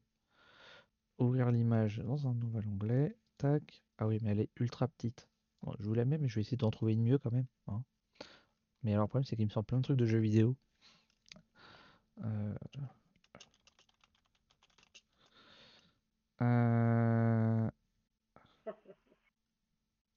Est-ce que c'est plus gros ça comme image? Non, c'est pas mieux ça. Bon, Bon, désolé pour l'image. Euh, du coup, Empire's End, euh, c'est un jeu de John Declare, euh, illustré par Concha Moria. C'est dommage de ne pas bien voir quand c'est du Concha Moria. Euh, Ouais. c'est un 2-4 joueurs, euh, partie d'une heure environ pour une quarantaine d'euros. Et c'est un jeu d'enchères. Mais c'est un jeu d'enchères très particulier. Ça, c'est chez Lucky Duck. Ah oui, chez Lucky Deck, c'était pas. Oui, non, j'ai pas pris, j'ai pas eu le temps de prendre les photos chez Lucky Deck parce qu'ils enchaînaient les rendez-vous pareil et que Mm. euh, en plus on était euh, plusieurs, donc euh, du coup c'était une galère pour prendre des photos. Et donc je me suis dit je referai après quand il y a un moment où il sera plus calme et j'ai oublié. Désolé. Euh, donc c'est un jeu d'enchères un peu particulier puisqu'on commence avec 150 points de victoire et le but c'est d'en perdre le moins possible. Donc en fait, il va nous arriver sur la tronche euh, des attaques et des désastres. Et euh, donc pour ne pas subir ces désastres et ces attaques, il va falloir payer les ressources avec les ressources qu'on va avoir au départ. Donc on a tout ce tas de cartes de ressources. Et, euh, et, enfin, on a tout ce tas de cartes et des ressources. Et en fait, bah euh, moi, euh, ah bah oui, moi je peux payer telle ressource, machin, pouf, ça passe au suivant. Moi je peux payer deux. Ah bah non, moi je peux pas payer, bah je me tape le truc et donc j'enlève une de mes cartes. Du coup, j'aurai moins de points de victoire, etc. Et ainsi de suite. Jusqu'à je ne sais plus combien c'est de manches. Je, je suis pas sûr que je m'a donné l'information d'ailleurs. Mais voilà, en gros le principe de jeu c'est ça, c'est du système d'enchères un peu inversé où le but bah, c'est de pas subir en fait. Donc en fait on paye pour pas avoir. Ok. Dommage, j'ai un coup de cœur pour ce jeu a priori. Pour euh, Château Blanc, mais je lui dis qu'on n'a pas testé Château Blanc, il était, euh, il- on l'avait eu, on a eu juste une présentation. Euh, ouais. Et en tout cas, il est, euh, bon, ça se voit pas trop là, mais il est quand même bien, il est quand même joli. hein. Bon, c'est, enfin, c'est du Mm. comme hein, euh, Empire's End. Voilà. Mais j'ai pas, ou alors je vais chercher rapidement, je vais retester BGG, mais euh, euh, et tac, peut-être une meilleure image, tu me diras sur BGG. Ouais. Hop, tac. Hop là. Voilà les cartes. Quand même de la gueule. Après, euh, il me semble que j'ai pas. Ouais. D'ailleurs, j'ai pas vu hein, une, belle photo, on voyait bien le plateau. En fait, il n'y a pas 50, euh, 50 images non plus. C'est comme il est en préco c'est pour pas ce plateau, euh, c'est pas ce plateau-là non plus. euh. Si, je sais plus. Ouais, il me semblait un peu plus coloré comme ça. Mais bon. Ouais, il était plus dans les de jaune. Voilà, voilà pour euh, Empire's End. Euh, on aura peut-être l'occasion de vous en reparler de toute façon. Fin octobre, hop là, on passe à Perspective, qui sort le 20 octobre. Euh, Perspective. Alors, Perspective, je, vous en avais euh, vaguement parlé. Je vais encore vous vaguement vous parler, mais cette fois-ci avec un peu plus d'images. Puisque la dernière fois, le seul truc qu'on a eu le droit de vous montrer, c'était euh, le couvercle de la boîte. Et je trouvais dommage qu'on puisse pas montrer juste l'intérieur, même sans rien spoiler en réalité, de comment c'est fait. Donc Perspective, c'est un jeu d'enquête pour 2 à 6 joueurs, donné pour une heure en termes de temps. Alors par contre, du coup, j'ai pas ni l'auteur ni l'illustrateur, ni le prix encore. Euh, et donc il y a trois scénarios par boîte. Les scénarios sont dans des petites boîtes comme ça à l'intérieur. Il y a trois boîtes comme ça. Et donc quand on les ouvre, on voit, on c'est découpé en différents actes. Et euh, l'intérieur, donc voilà, il y a quand même un, bon petit tas de, documents. Et alors, il y avait une démo euh, que j'ai pas pu faire parce que je, euh, en fait, faut être deux minimum pour faire ça. On peut pas être solo sur, ce, celui-là. Mais en gros, pour vous donner une idée de à quoi ça ressemble, voilà, un petit euh, truc, un petit document qu'on peut ouvrir. Et à l'intérieur, on a euh, des solutions. Et ça, c'est des cartes qu'on peut avoir du coup euh, pendant le- l'enquête. C'est ce qu'il y a entre les intercalaires en fait. Et donc, le but, c'est d'arriver à comprendre ce qui s'est passé et à résoudre l'enquête. Et en fait, le tour de la boîte, il peut servir aussi. donc c'est pour ça en fait, on est censé être plusieurs puisqu'on on se met autour de la boîte et chacun voit des informations aussi par rapport où il est par rapport à la boîte. Euh, voilà, donc la boîte est utile pour les énigmes. Chaque, joueur a des, chaque joueur a des infos. Euh, bon, voilà pour perspective. Et donc c'est un jeu de David Neal et de Matthew Dunstan, illustré par Julien Rucco, Vincent Dutré, Anne Seb, Louki. Et il sera à 31,90€, aux alentours de 32 euros. Ouais, parce que j'allais dire, en tout cas sur la démo, je reconnais pas trop euh, du trait. Mais euh, j'ai beau zoomer comme un. plusieurs. Ouais. Ils sont quatre. Donc euh, voilà pour perspective. Je peux pas vous en dire plus pour l'instant, du coup, le jour où je pourrai enfin le tester, euh, eh ben, on vous en dira plus. Euh, mais commence à en faire pas mal là en octobre. Hein. On a encore euh, Nucleum qui arrive fin octobre. Oui. Alors Alors, ça, Nucleum, je ne pouvais pas le tester parce que alors là, Nucleum, pour pouvoir le tester avec la configuration qu'ils avaient mis en place sur le salon, fallait être 3. Alors, Voilà. c'est un. Ouais, c'est un 4 joueurs, mais en fait, ils ont mis une configuration pour 3 joueurs, pour 3 ou 4 joueurs, en gros, euh, sur le salon. Très, très logique sur un... Mais bon, c'est pas grave, c'est pas grave. Euh, avec un peu de chance, on pourra le tester à SN. Voilà. Avec un joli kakemono. Euh, franchement, ouais, en termes de DA, euh, déjà, il est canon. Il est très bon. Euh, tu veux en parler? Comme tu veux.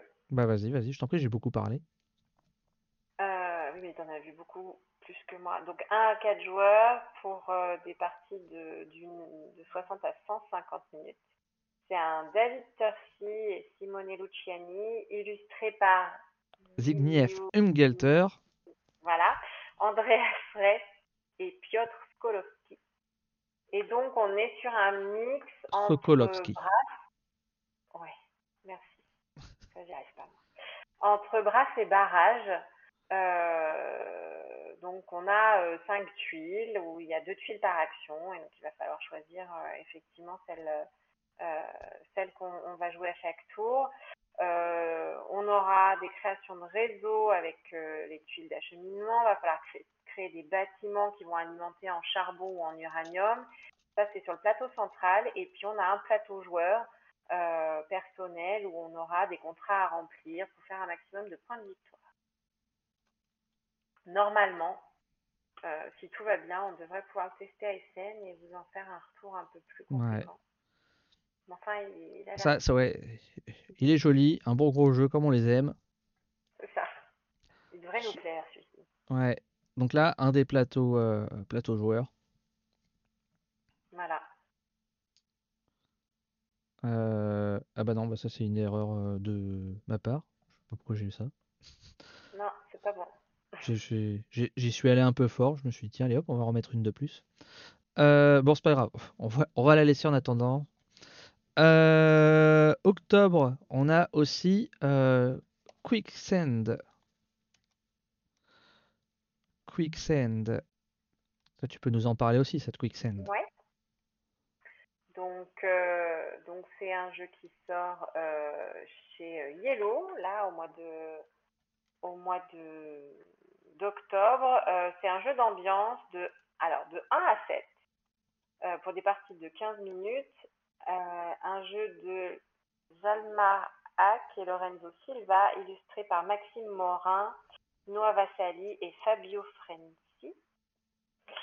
Donc c'est du coop avec des mises en place de difficultés croissantes. Euh, il va falloir, par les cartes que chaque euh, joueur aura en main et posées sur la table, faire avancer les sabliers de plateau en plateau, de, cercle en cercle, pour pouvoir les envoyer après la barre qui est matérialisée, euh, qui, est la ligne d'arrivée.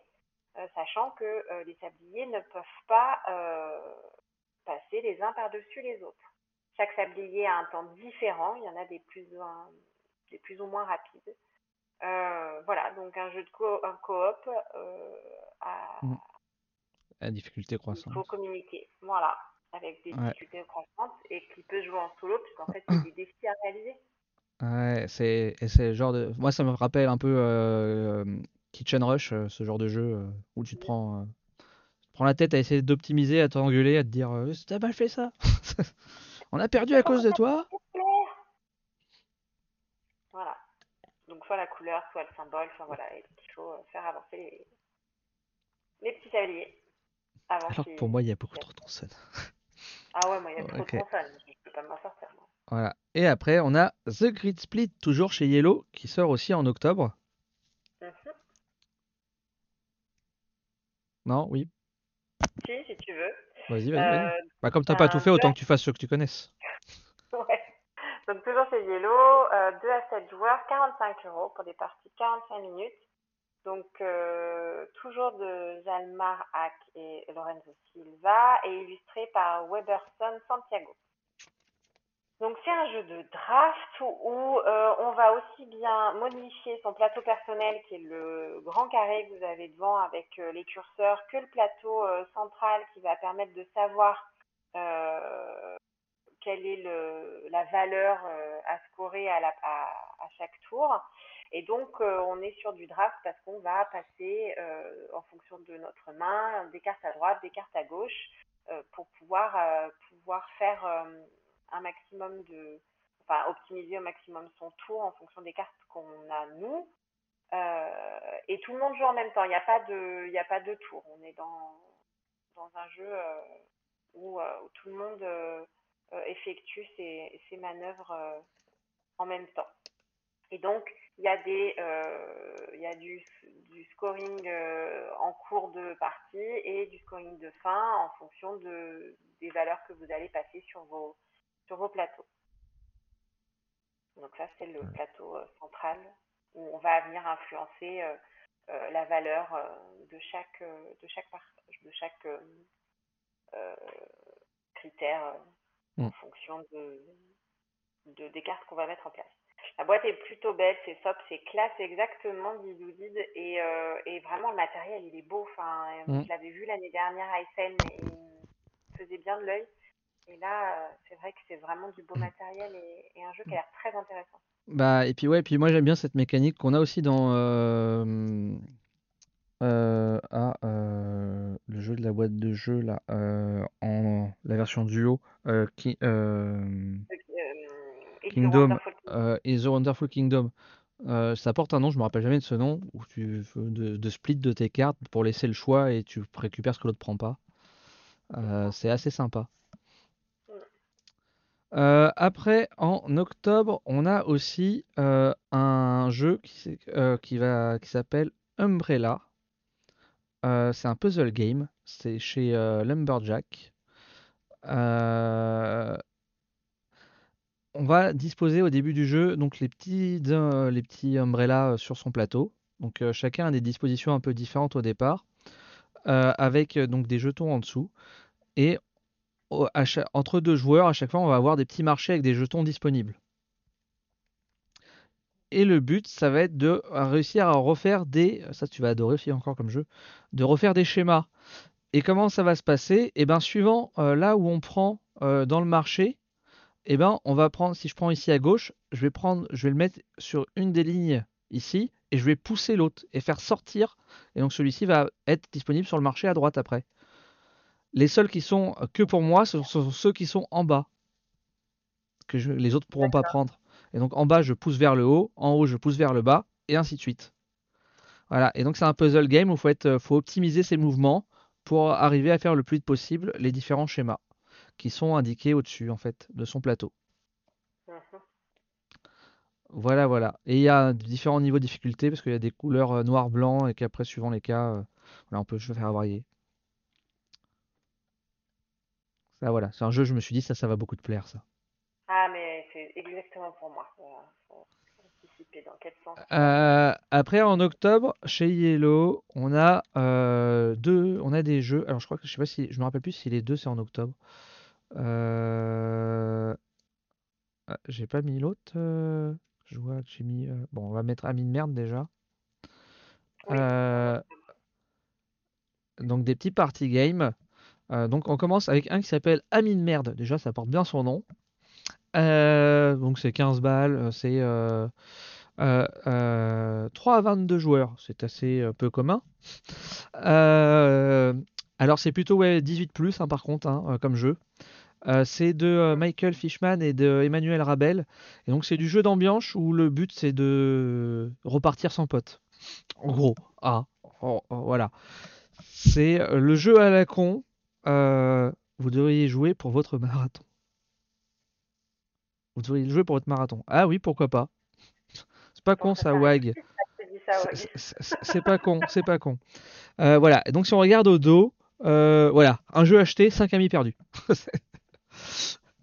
et en fait, c'est les questions. alors, si je zoome un peu, le type de questions qu'on peut avoir qui se mariera avec quelqu'un qui n'est pas encore né? Et donc, faut désigner parmi ses potes celui qu'on pense être. Voilà. Euh, l'apocalypse zombie est arrivé, qui meurt en premier? Qui emprunte de l'argent en sachant pertinemment qu'il ou elle ne pourra jamais rembourser? Voilà, c'est vraiment un jeu euh, très con. Euh, un party game, euh, voilà, c'est un peu les, jeux où faut être, je pense, un petit peu aussi. Ça- marche bien, c'est quand tu es un peu plus euh, décontracté en étant un peu alcoolisé. Euh, voilà. Mathieu mourra en premier. Jusque-là, question facile.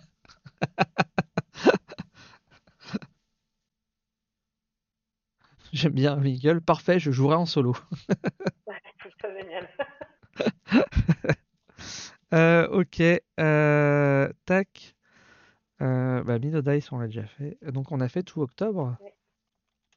Youhou, on peut avancer. Novembre. Va-t-on arriver à, à- à la fin de l'année, euh, à décembre ce soir? J'ai de sérieux doutes là-dessus. Mais euh, Euh, non, non, on en a raté un en septembre. en septembre, on en a raté un. Ah, pardon, lequel? Knowledge. En Science Knowledge. Erreur, erreur. Erreur. Euh, même, c'est un des rares qu'on a testé, c'est dommage.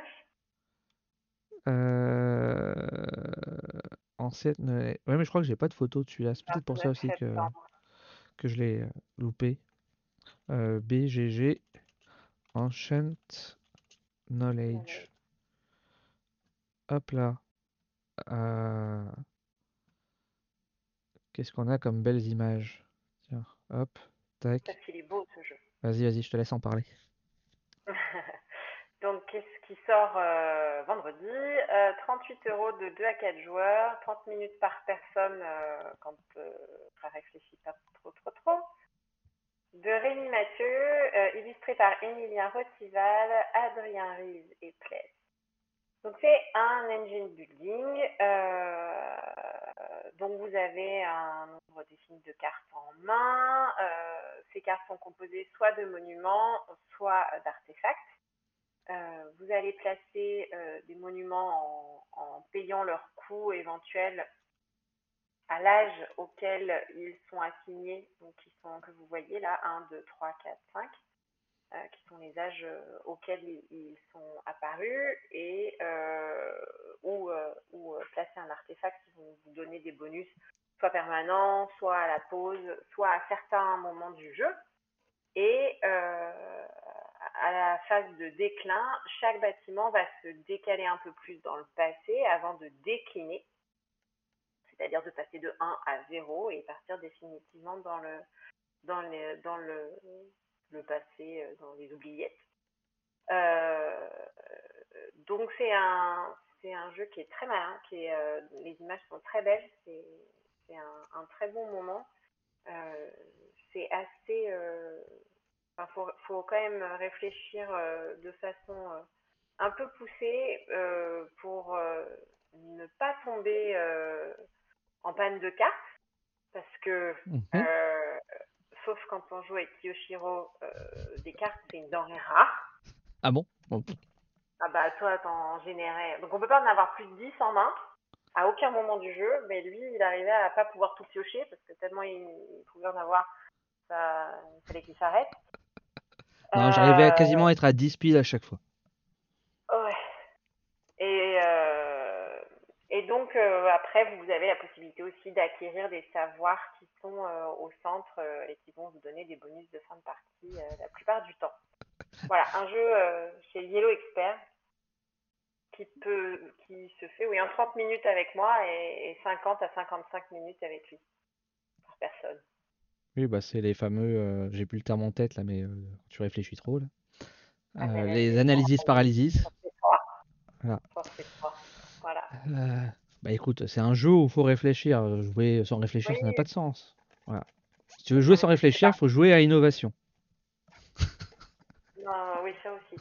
Euh, non, mais voilà, un, un très bon moment en tout cas. On a passé un très bon moment. Et, et non, j'espère, non, c'est pas un live de 24 heures. Euh, le souci en fait que j'ai, c'est que je suis sûr et certain qu'on pourra pas vous présenter tous les jeux, tête de slip. Hum, Et que, mais que euh, le problème, c'est que dans deux semaines, comme ça sera, on aura fait Essen, ben, on fera le retour d'Essen. Et euh, donc bon, il y a des chances que du coup, il y a une partie de ce qu'on vous présente pas là que on rattrape dans Essen. Mais voilà, c'est un peu complexe. C'est pour ça que je- on speed un peu et qu'on s'attarde pas, on essaie de pas trop s'attarder sur les jeux. Sur chaque jeu. Euh, Ancient Knowledge, c'est fait. Et donc, on peut passer à Vampire Village. Retour des scènes, un spectacle? Oui, c'est ça. Alors, c'est. Est-ce que tu as déjà joué à, je sais pas moi, euh, à les Pandémie Legacy ou à Aventurier du Rail? Il y a une petite ville au milieu de l'Europe, en Allemagne, où il y a écrit Essen. voilà. Je crois qu'il y a un petit rapport avec un salon, un festival, mais. Euh, voilà. Donc Vampire Village chez Studio H, ça sort le 10 euh, novembre. C'est un jeu de Maxime Rambourg illustré par euh, Guillaume Tavernier et Jérôme euh, Léréculé. Voilà, je ne sais pas sûr, ou le désolé pour lui. c'est un 2-5 joueurs en 25 minutes. c'est un Tower Defense en draft. Et donc en fait le but c'est qu'on va euh, construire, euh, on va drafter les cartes pour construire un peu euh, ses défenses de son village. Donc voilà, donc en fait là on construit des cartes, on les met côte à côte. Ça nous crée des, des petits villageois en fonction de, ce qui est déjà construit. On pose des villageois sur notre tuile. En fait sur le côté on va voir les défenses. Donc lui il a deux de défense à gauche en vert. donc c'est contre les ah, bien, j'ai oublié leur nom, tant pis. Les Banshees. Euh, au-dessus, les euh, bleu, là, il y a 3, c'est contre les loups-garous. En rouge, sur la droite, c'est contre les vampires, de mémoire, ou les démons, je ne sais plus. Peut-être bien les vampires, puisque ça s'appelle quand même vampire, ce serait bien qu'il y en ait. Euh,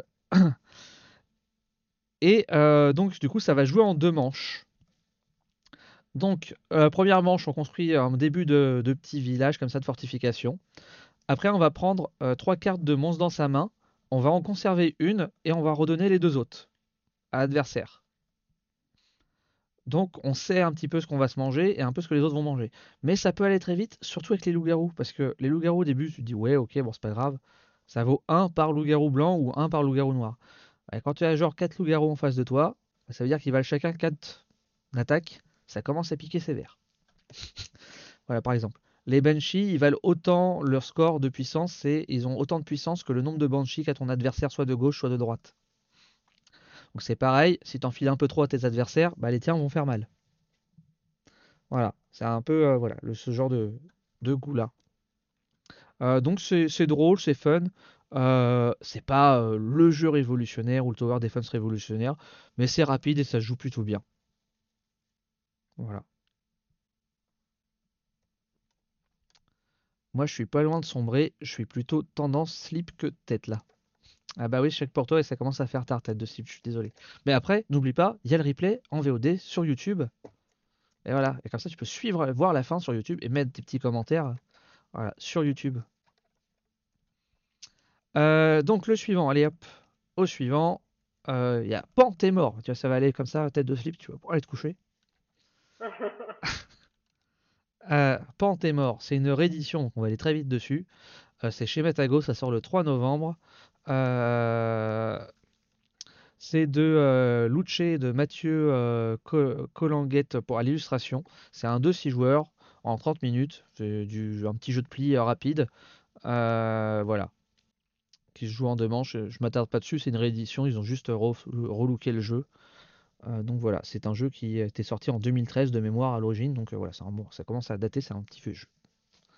Et oui, euh, à côté c'est Cat in the Box, voilà. mais il sort plus tard, donc on va en parler un peu plus tard. ah ben non, on a loupé, il sortait le 20 octobre, vu qu'il est avant, en plus c'est pas possible, il est à gauche.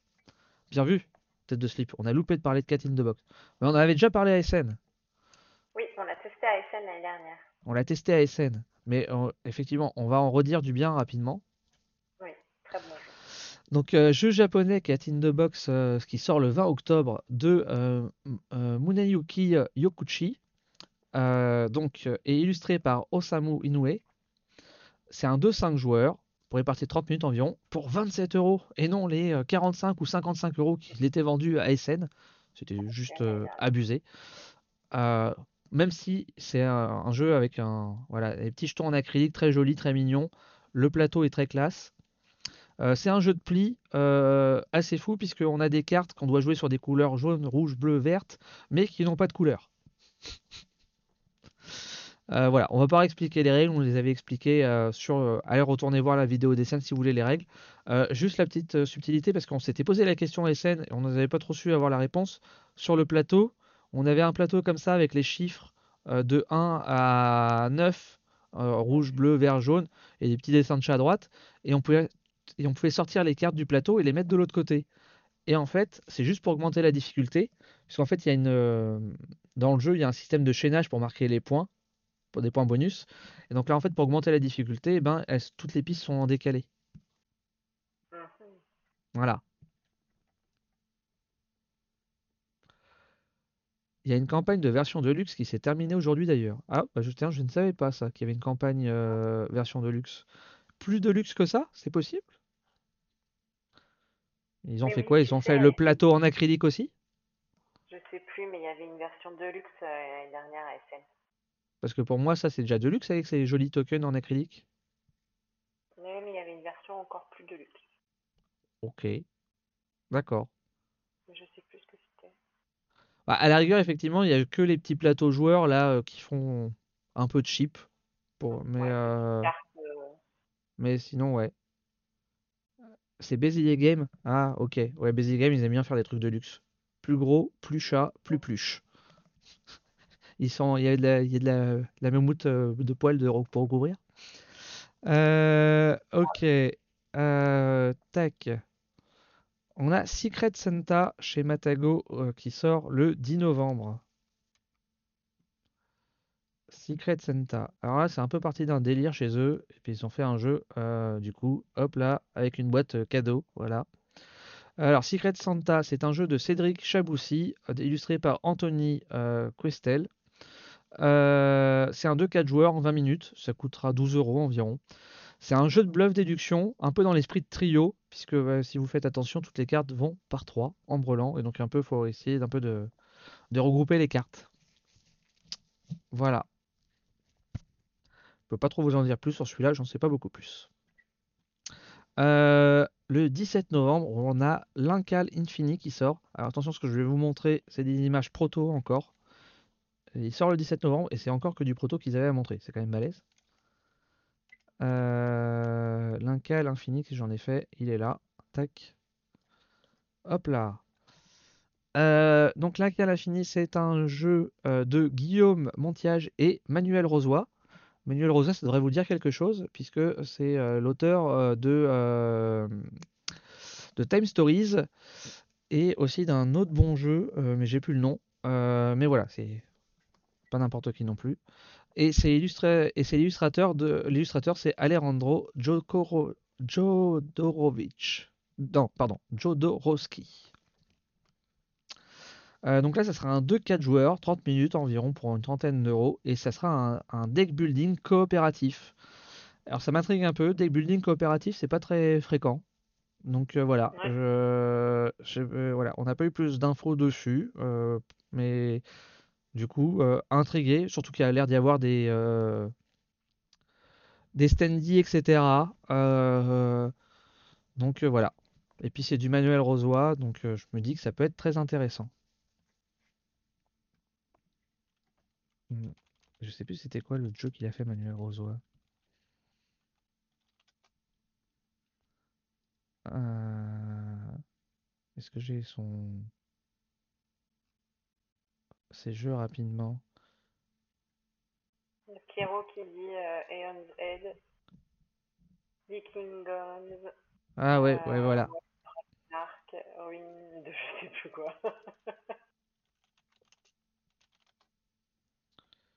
Euh... Ah, Kudo aussi. Ah oui, bah, il a fait des enquêtes de Chronicle of Crime aussi. Ouais, voilà. Donc voilà, bon, euh, il a quand même fait quelques bons petits trucs, quoi. Euh, donc on enchaîne. En novembre, il y a Druga... Drunagor... Druganor, plutôt, non? Drunagor, Drunagor. non Oui, si. Euh, novembre, je sais plus si c'est novembre. Euh, ensuite, qu'est-ce qu'on a en novembre, justement? Euh, on a Age of Galaxy en novembre.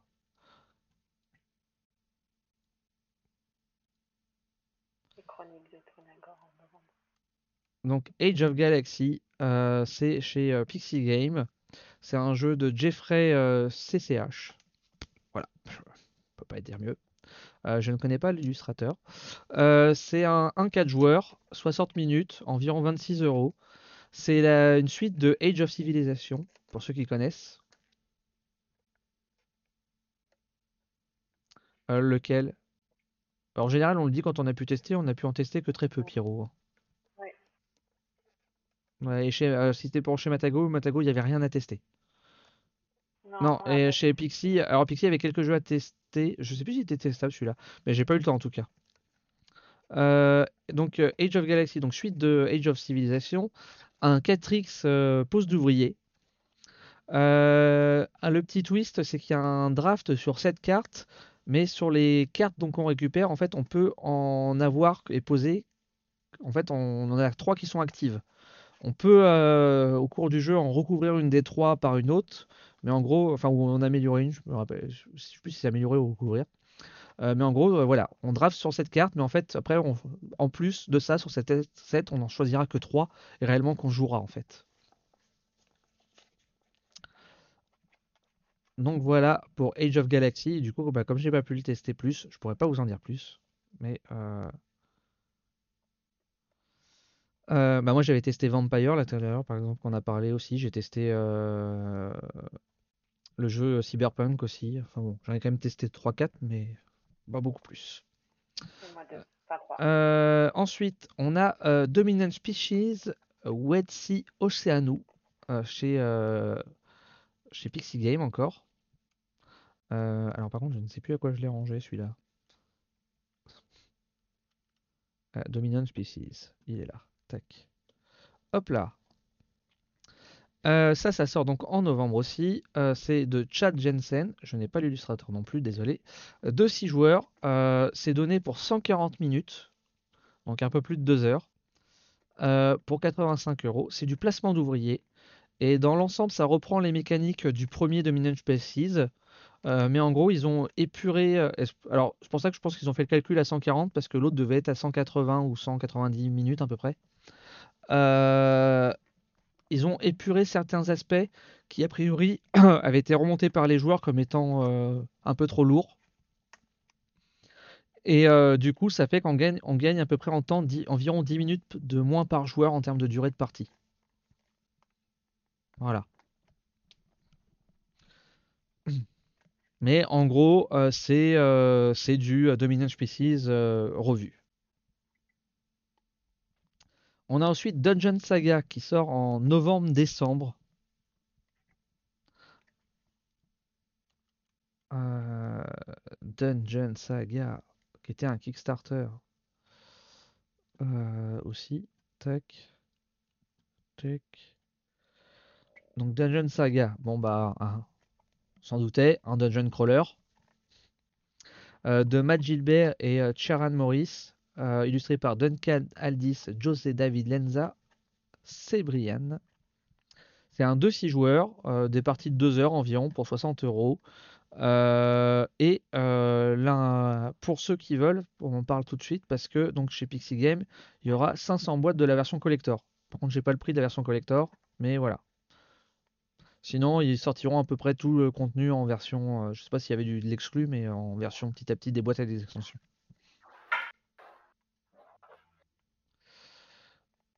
Euh, j'aimerais tester Dominant Species. Eh ben écoute, faudra que tu attendes euh, novembre. Voilà. Ça te laisse le temps de mettre 85 euros de côté.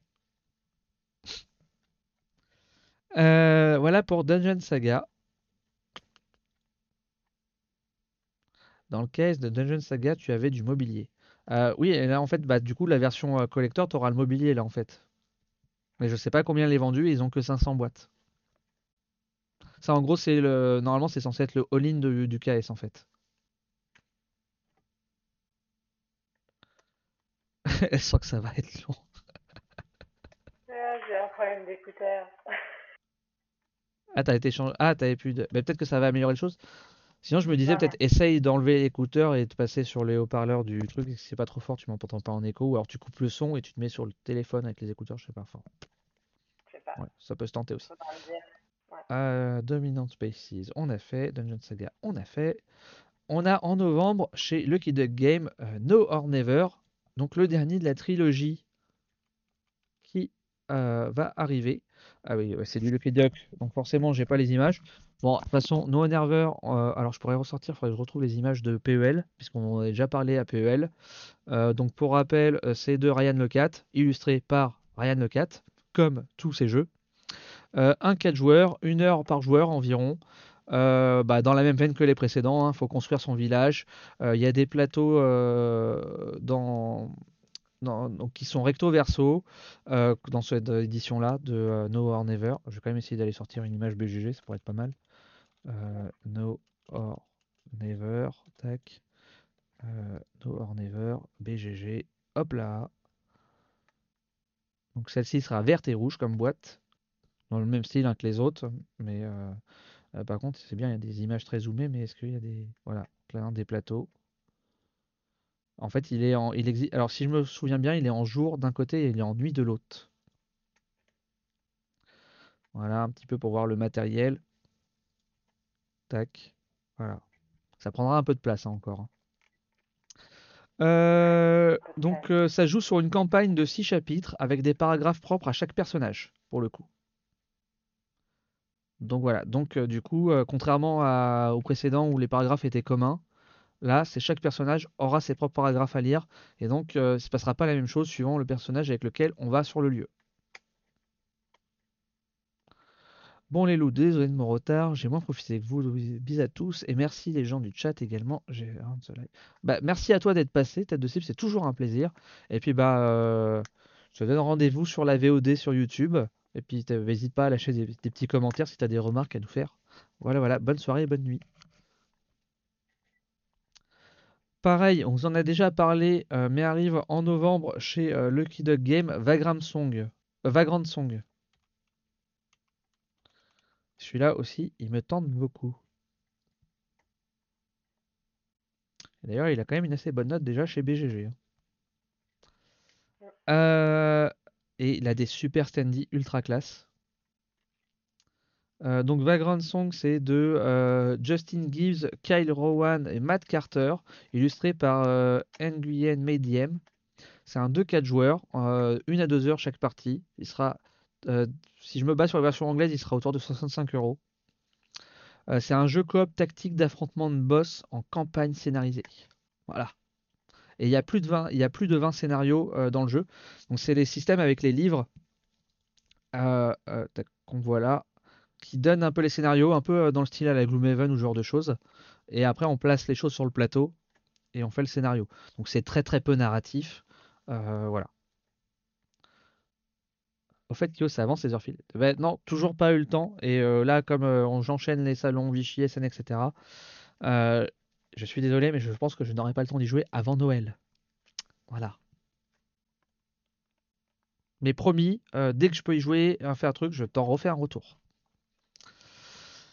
Euh, du coup, Vagrant Song. Euh, qu'est-ce que. Euh, donc, les objectifs, c'est de rendre leur humanité aux fantômes. Voilà. Tout simplement.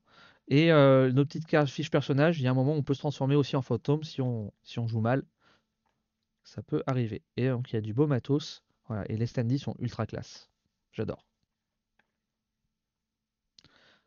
Bon, ça, je pense que c'était soit une version KS, soit un euh, truc. Je pense pas que ça soit dans la. Il me semble pas de mémoire que ça soit dans la boîte. Euh, voilà, Lucky Duck. Voilà, quelques standy. Voilà, voilà. Bon, allez, on enchaîne.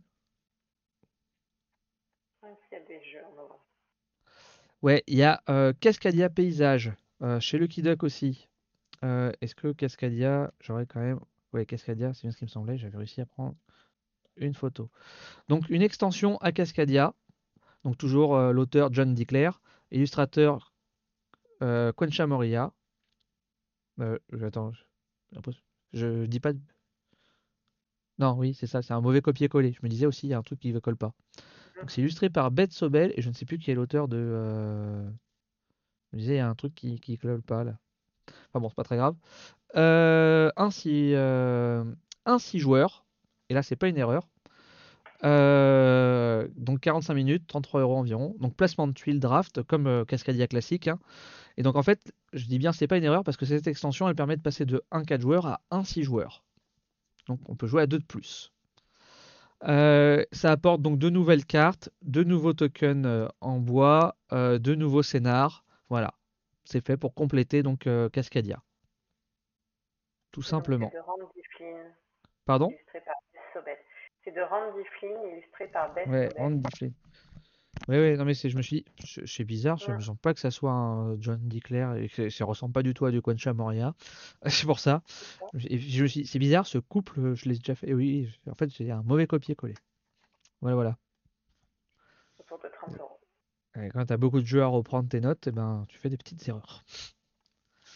Euh, en novembre, on a Pampero chez, euh, C'est un trafin. chez Intrafin. Je peux t'en laisser parler, ça, Pampero. C'est novembre-décembre, hein, a priori. Ouais, c'est ça. Euh, c'est ouais, 1 à 4 joueurs, euh, entre 1 et 3 heures, quand même, de Julian Tombo, illustré par Yann O'Toole. Euh, donc, c'est un jeu de gestion de main et de construction par des cartes euh, sur un plateau personnel. Donc, vous voyez, hein, c'est le petit plateau rectangulaire en bas, là, de l'image, et vous allez pouvoir, en fonction de là où vous allez placer votre carte, euh, faire euh, différentes actions euh, en fonction du placement. Donc, c'est de la construction d'éoliennes, du transport d'énergie pour répondre à des besoins. Ce qui est pas mal, c'est que il y aura deux objectifs de fin de partie qui vont être différents à, chaque partie. Donc, ce ne sera pas toujours les, mêmes objectifs de fin. Et puis, donc, il y a euh, sept, sept manches euh, et euh, trois actions euh, pour chacune des manches. Euh, le petit twist euh, qui est sympa sur ce jeu, c'est qu'en fait, on peut utiliser les ressources des voisins moyennant, euh, euh, moyennant finance, hein, moyennant ressources. Donc, si vous avez besoin d'aller euh, dans un certain, euh, dans un certain, dans une certaine région, mais que euh, c'est acheminé euh, par un de vos adversaires, vous pouvez le rémunérer et, euh, et pouvoir accéder à, à la région euh, à, que vous souhaitiez. Voilà pour Pampero. Hop, euh, le suivant, c'est en novembre, c'est Black Rose War. Alors, Black Rose War pour fin novembre, 1 à 4 joueurs, euh, donc de 1 à 2 heures. Là, on est sur un. Donc, Pampero, j'ai pas trouvé le, montant, mais euh, sur Black Rose War Renaissance, on est aux alentours de 120 euros. C'est de Marco Montanaro, Andrea Coletti et Diego Fonseca, illustré par Simone De Paolis, Christian Casado Otazu, Giovanni Tirota, Angelica Donarini et Vincenzo Pratico. Donc on est sur un deck building compétitif avec euh, stratégie et combat euh, avec des figurines. C'est le deuxième chapitre de la série des Black Rose War. Donc en gros, chaque mage, euh, donc chaque mage c'est que c'est chaque joueur. Oui, il y a du, on peut jouer seul sur Black Rose. Euh, chaque mage a six écoles de magie à sa disposition qui ont chacune des compétences et il va falloir euh, choisir parmi ces six écoles. À chaque manche, on va choisir ses actions face cachée pour le prochain tour. Euh, ce qui est pas mal, c'est que y a, on, on meurt pas. C'est-à-dire que si on perd un combat et que et, et qu'on n'a plus de PV, on renaît tout de suite, puisque Black Rose War euh, Renaissance. En revanche, ça fait gagner de l'énergie au mage qui nous a tués. Ouais, du gros jeu là. Mm. Ouais, ouais. Bon, on va faire plaisir euh, au chat. On va passer à Chronique de Drunagor. L'âge des ténèbres. L'âge des ténèbres. Donc 1 à 5 joueurs, euh, 12 ans et plus. On est 1 à 2 heures de jeu autour de 150 euros. De Daniel Alves et Eurico Cunaneto. Euh, c'est un dungeon crawler. Euh, mm. Donc chaque scénario est unique avec des objectifs différents. Et en fait, ça se joue en plusieurs manches. Euh, et le, la, le scénario s'arrête soit parce qu'on a réussi à remplir un objectif, euh, soit parce que euh, un héros est mort, soit parce que les ténèbres ont vaincu. Et sur les prises de décision de, durant chaque chapitre, il peut y avoir des, des répercussions sur la suite. Yep. Et ouais, non, c'est un tout petit jeu, ça, Black Un tout petit dragonnier, là. Ouais. Avec une très très belle figurine de dragon. ouais. Très belle figurine de dragon. Elle est magnifique. Voilà, il y a de très belles figurines dans ce jeu. Mm. Et, Et puis c'est bien parce qu'on a un principe de verticalité aussi, ce qui est rare dans les dungeon crawlers. Euh, en novembre aussi, euh, est-ce que j'ai l'image euh, Tac, tac, tac. Non, j'ai pas l'image. Bah si, pourtant, j'étais sûr d'en avoir pris des photos de ça. Ah bah si, il est là. Moi qui suis aveugle. Tac. On a Evil Corp chez la boîte de jeu. donc, Evil Corp. Euh... C'est un jeu de pouce à la corde. J'ai un cousin qui j'ai un cousin qui s'appelle Daniel Alves. Je vais négocier une boîte sur un malentendu, ça passe. jamais, hein. euh, donc Evil Corp, c'est un jeu de Jérémy Ducret, illustré par Jib et euh, Olivier euh, Derueto. 2 à 4 joueurs, 45 minutes environ. Euh, donc, comme je l'ai dit, c'est un jeu de tir à la corde. En fait, on va avoir deux villages, un de chaque côté avec les différents joueurs. Donc, si on joue à deux, on en a, euh, voilà, on a juste deux villages comme ça. Mais si on joue à trois, eh ben, on va avoir un village commun avec notre voisin de gauche et un village commun avec notre voisin de droite. Voilà.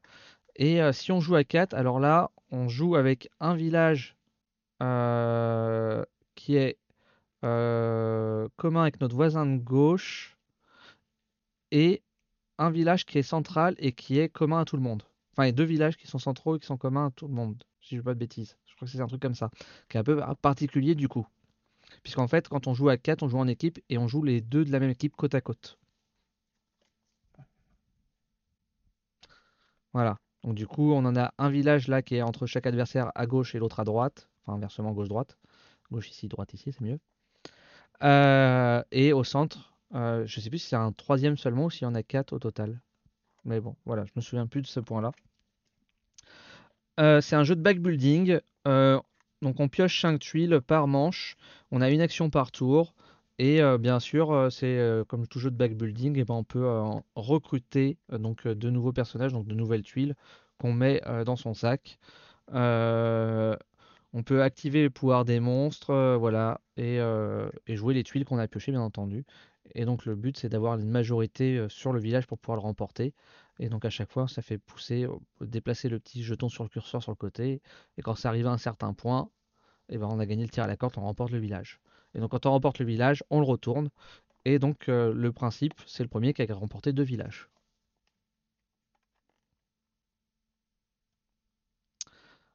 donc voilà pour,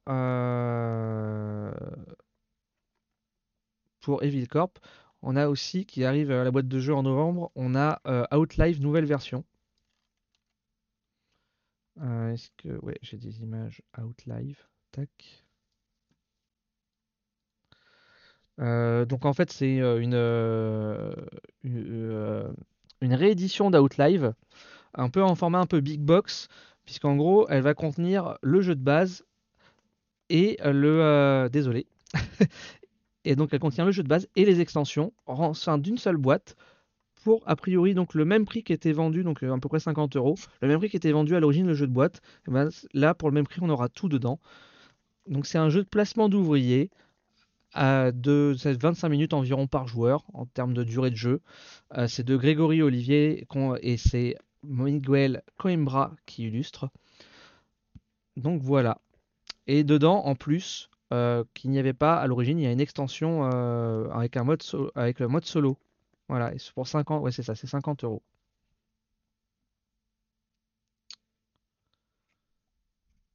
Euh, voilà. Sinon, c'est exactement le même jeu, c'est juste une réédition. Et c'est un jeu qui a l'air de beaucoup apprécier Pierrot. C'est un petit un peu un jeu de survie en fait. Faut, faut pendant six jours. Enfin, on a six jours pour, euh, pour montrer qu'on est, euh, on est la personne à sauver en fait. En gros, euh, il faut, ils vont sauver, ils peuvent pas sauver tout le monde, donc il faut être celui qui est le plus indispensable à sauver. Voilà, Outlive. En bonne ambiance encore. Qu'est-ce qu'on a d'autre en novembre? On a Guilty Hudson 2015. Guilty Houston 2015. Donc, euh, ça, ça a l'air cool. C'est 1 et plus, ouais. 3 à 4 heures de jeu de Johan Servet, illustré par euh, Jocelyn Millet. On est sur un jeu d'enquête hyper narratif, euh, très réaliste et avec chaque choix aura des conséquences sur la suite de l'histoire. Euh, pour la première, euh, donc ça c'est le premier, il y en aura plusieurs qui seront très certainement sur des thèmes plus historiques.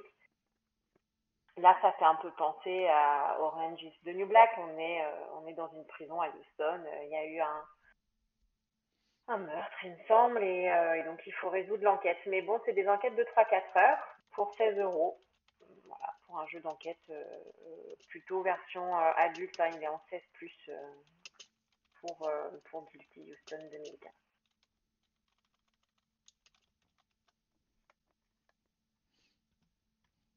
Ok. Après, on a en novembre le Château Blanc.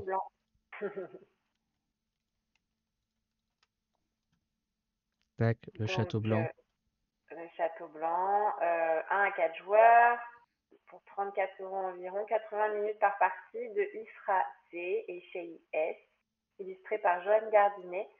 Euh, il nous a été présenté comme étant le grand frère de Cathédrale Rouge, donc on est sur un jeu de pose d'ouvrier avec des dés, hein, comme on, mm. voit de plus en plus. Euh, on peut poser un seul dé par tour. Il y a trois manches, trois tours. On est dans quelque chose de très minimaliste et très efficace euh, où il faut vraiment penser ses actions en amont. C'est Alex qui dit qu'il ne nous écoute pas, il a des travaux à financer. Je comprends. Heureusement, tu dépenses pas trop en couleur de peinture. Ouais. En tout cas, j'aime bien la DA du plateau. Oui, non, mais il est beau. Hein. Ça a un côté euh, épuré. C'est un peu chargé, mais en même temps, ça fait très épuré. Ouais, mais il est très clair, je trouve. Mm. Par contre, il est pas très blanc pour le coup là. Hein. C'est. Non, mais. Euh, et donc, si je ne fais pas erreur, on a fait le tour des jeux sortis en novembre. On va pouvoir attaquer décembre. Youhou eh, c'est fou ça.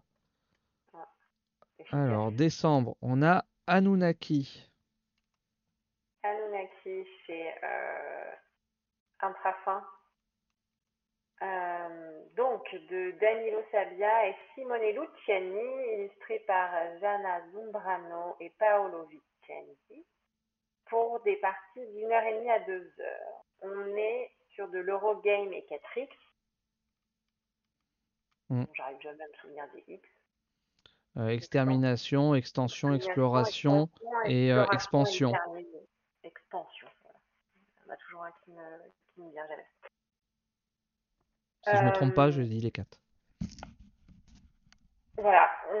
en fait, on, représente chacun une, maison et euh, qui est en fait un dieu pour la population et le but est quand même d'aller euh, conquérir l'Atlantide. Voilà. Pour faire quelque chose de très euh, rapide dans la présentation d'Anunnaki. Oui, il manque souvent. Explore, expand, exploit et euh, exterminate. Oui, bah voilà. Voilà. C'est vrai que j'en oublie euh, souvent. Hein. Parce que là, je les ai en tête. C'est bien. Euh, après, on avait donc Starship Interstellar. Est-ce que j'ai des images de Starship Interstellar? Je ne crois pas. Il était pas, il nous l'a présenté, mais il me semble que j'ai pas pu le prendre en photo parce qu'il y avait que la fiche où il n'y était pas. Il n'était pas présenté. Donc pour décembre, 1 à 4 joueurs, 14 ans et plus, 1 euh, à 2 heures autour de 200 euros. De Andrea Crispi et de David Calza, illustré par David Corsi et Kurt Miller. Donc c'est de l'Eurogame euh, compétitif. Il va falloir être euh, la nation la plus méritante dans la construction euh, d'un navire pour euh, quitter la Terre et sauver la population. Là où il y a quelque chose d'intéressant dans, ce jeu, c'est que il va falloir construire le navire, enfin le vaisseau, de façon coop, et c'est celui qui sera le plus méritant dans la construction qui partira et donc qui va euh, gagner la partie. Il faut construire au plus vite tous les modules euh, et être celui qui participe le plus à la construction des modules.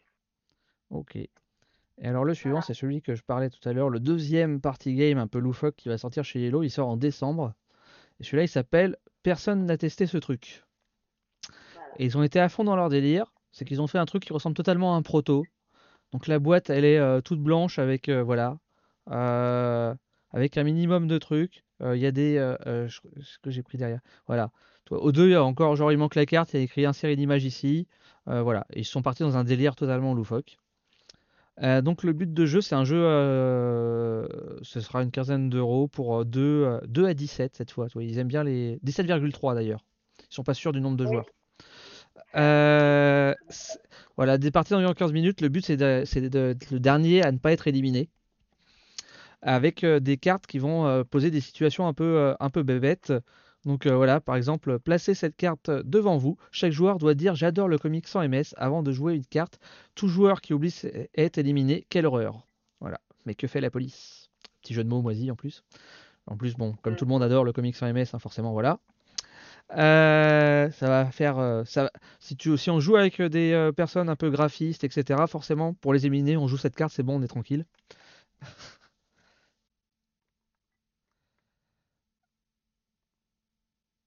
Euh, du coup, bataille. Par exemple, lisez cette carte à voix haute, puis posez-la face cachée. Attention, ne lisez pas la dernière phrase. Donc là, tu dis à 3, tout le monde joue pierre, feuille, papier, ciseaux.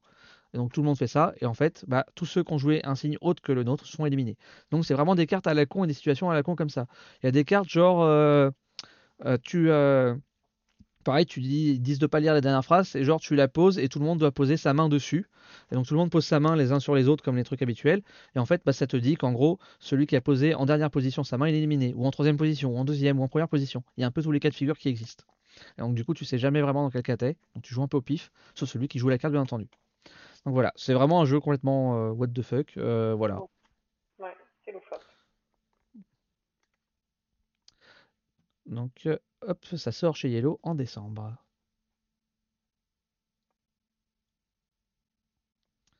On a euh, du coup en décembre, euh, je crois qu'on a fait le tour pour décembre. Hein. Il n'y a pas grand chose en décembre. Il y en a, bah, en tout cas, on n'en avait pas. Bah, après, décembre, c'est moins. C'est vrai qu'en général, c'est moins le sorti. je vais juste vérifier un petit truc sur un pouvait être pour être sûr, parce que je sais plus quand est-ce qu'il sort. Pour être sûr de pas l'oublier. Euh, ah bah si, bah je l'ai oublié, donc je vais bien de vérifier qu'on n'a pas parlé, parce que je l'avais pas encore repris dans ma liste. Ça sortait en octobre. Euh, est-ce que je l'ai? Ouais. Donc petit retour en arrière, désolé. Dracula versus Van Helsing. Un petit jeu d'affrontement euh, de joueurs asymétrique, bien sympa, qui va, je pense, beaucoup rappeler à certains, un certain euh, Jekyll versus Hyde. sur l'idée, alors c'est pas du tout le même jeu, hein, mais on a des choses quand même très similaires. Donc on a deux monstres différents asymétriques et avec une histoire de majorité sur les couleurs, d'ordre de majorité sur les couleurs, comme ce qu'on pouvait retrouver sur Jekyll versus Hyde. Et donc le but, le vampire, ça va être de transformer les humains d'une région euh, contaminer tous les humains d'une région. Et pour, euh, pour Van Helsing, le but c'est d'arriver à tuer euh, le Dracula, donc lui en lui retirer tous ses points de vie. Et donc du coup, on va jouer des cartes. Et donc bah, c'est pareil que, que dans euh, ces jeux de pli. Celui qui a la plus forte remporte le pli, quoi. Sauf que là, chaque couleur, contrairement à, à dans ce qu'on pouvait avoir dans bah, Jekyll versus Hyde, où c'était que les cartes, je me rappelle plus comment on appelle l'espèce de joker qui déclenchait les effets de couleurs. Là, à chaque fois qu'on joue des cartes, les couleurs ont des effets. Voilà. Je me souviens plus par cœur des effets, mais voilà. Et euh, ouais, vraiment très sympa celui-là.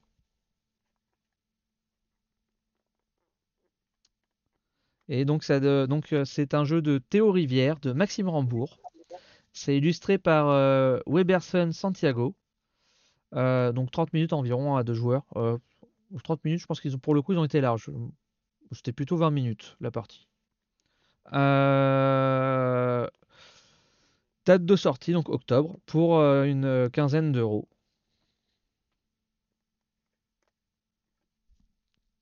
Moi, je te prendrais bien celui-là, mais j'en ai, mais j'ai pas d'amis. Enfin, j'en ai trop. Bah écoute, euh, prends un ami de merde, comme ça t'auras moins d'amis, puis c'est bon. Tu Salut vois. Eh, t'as des problèmes, on a des solutions. Ça. Salut GameStafe, ça va bien et toi? Euh, du coup, euh, bon, j'ai rattrapé mon petit oubli. Euh, on va, donc on peut, on a fait tout décembre de mémoire. Euh, on va passer sur euh, les sorties 2024. Je regarde l'heure qu'il est rapidement. 22h55. Est-ce qu'on fait les sorties 2024 ou est-ce qu'on s'arrête là?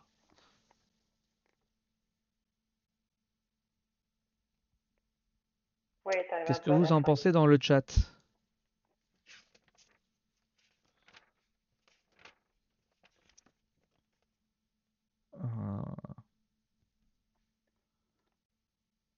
Ça va, j'arrive un peu à la fin. C'est vrai que Sky, tu- si tu viens d'arriver, ce serait dommage d'arrêter. Ouais, on peut commencer 2024, en faire au moins un ou deux. Euh, on a Far Shore qui arrive le 24 janvier 2024. Euh, Far Shore, donc c'est chez Matago. Alors c'est un peu, voilà, quand on dit qu'il y a plusieurs jeux par table, c'est que même pour prendre des photos, du coup c'est un peu compliqué. hein. Ça se marche dessus. On a route, expédition, on a tout au même endroit. Euh, Far Shore, c'est de euh, Clarissa euh, A. Wilson et James A. Wilson. Euh, c'est illustré par Jackie Davis. C'est de 1 à 4 joueurs, 60 minutes. Par contre, c'est assez cher comme jeu. Mais le matos, c'est plutôt sympathique. C'est presque, ça serait autour de 100 euros. C'est un placement d'ouvriers planifié d'action où le but c'est de construire la ville la plus prospère. Et donc là, on n'a qu'une partie du matériel qui est sorti. hein. Voilà.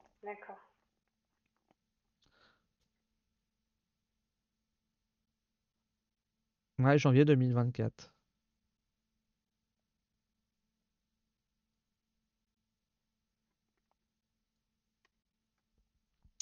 En mars 2024, ah ouais, celui-là il est très cool. Alors c'est un proto, l'image aussi, c'est chez Matago. Euh, c'est Lynx. Celui-là, je celui-là j'ai j'ai bien envie d'y jouer. C'est un petit party, euh, enfin oui, c'est du party game. Euh, c'est euh, de Fabrice Puello et c'est illustré par Anthony euh, euh, Questel. Ah, donc là, c'est un prototype, je rappelle, hein, donc c'est pas la version définitive du jeu. C'est un 2-4 joueurs pour 15 minutes environ par partie, ce sera pour 14 euros environ.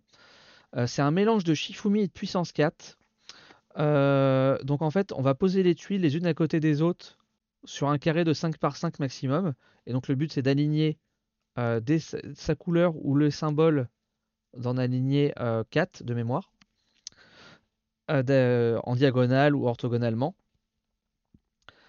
Et donc la petite, le petit twist, parce que jusque-là ça rappelle un peu Punto sur le principe, euh, c'est que donc nos tuiles ont d'un côté les dessins euh, pierre, feuille, papier, ciseaux, et de l'autre on nos symboles.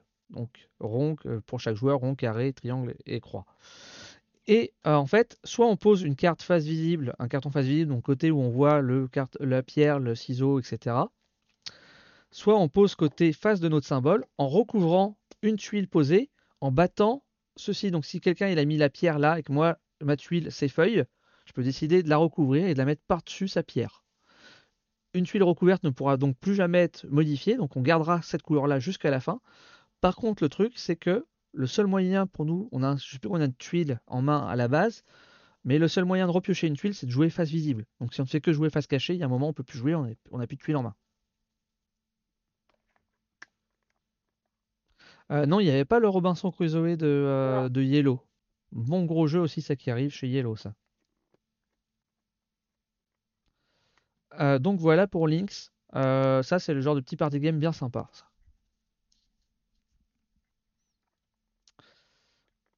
On a. Alors, ça, je pense qu'ils en parlant sur les cartes sur table, mais rapidement pour les faire rager un peu, parce que bon, c'est quand même ici la meilleure émission. on a Star Wars Unlimited, le prochain JCC qui sort. Euh, tac. Hop. Euh, donc il y a une vue de très haut, donc un jeu de cartes. Hein. Alors celui-là on a bien galéré comme en plus les cartes étaient euh, plastifiées pour prendre des photos sans trop de reflets. donc il sort en avant-première à Cannes 2024, sinon la sortie officielle c'est mars 2024. Euh, donc le principe c'est qu'on va choisir un leader et une base. On a six cartes en main, euh, une action par tour, à tour de rôle, par phase, et voilà. Et un peu comme dans l'Orcana pour ceux qui connaissent, donc les cartes qu'on a en main, elles nous servent aussi de, on les met face cachée, elles nous servent de ressources. Et tac tac j'en étais où? Elles nous servent de ressources. Euh, les achats des cartes qui n'est pas de notre symbole coûteront deux ressources de plus. Donc en gros, il y a les symboles un peu empire, rébellion, etc. Mais on peut quand même en acheter. À la sortie du jeu, il devrait y avoir deux starters, un Luke, un Dark Vador, des boosters qui ont jusqu'à 14 personnages à chaque booster. Et euh, tous les 216 boosters a été mis une carte hyper espace. Donc c'est une carte très rare. Et donc voilà, donc ça va être un peu la chasse à cette carte dans ce jeu. Bientôt la vidéo vérité sur la perruque porte je t'assure que c'est pas une perruque, hein. c'est des vrais cheveux. Hein. Non, c'est ses cheveux. Juste que voilà, ça part un peu dans tous les sens avec le casque. Euh, donc voilà pour euh, Star Wars Unlimited. Euh, sortie prévue pour Ken 2024, on a In Extremis. Hop là, In Extremis. Tac, tu peux en parler si tu veux.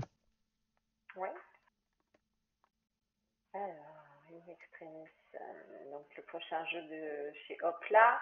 Euh, L'auteur c'est Julien Protière. Donc c'est un jeu coop avec une application à communication euh, euh, altérée.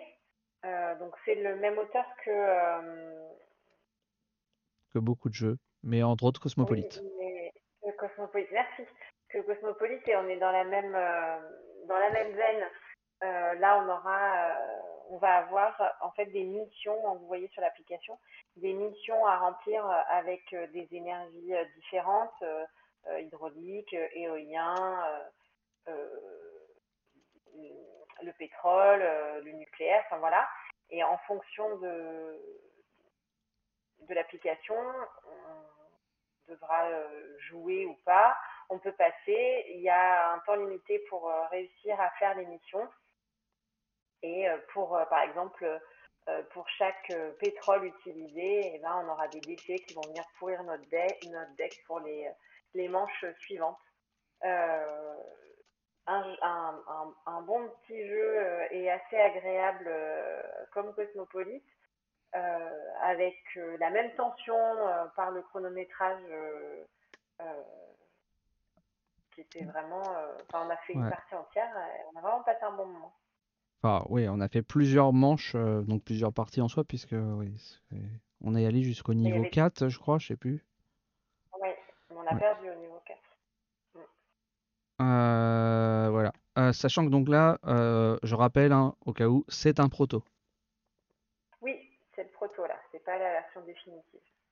Donc voilà. Donc l'application aussi, ça ressemblera pas à ça, in fine, voilà.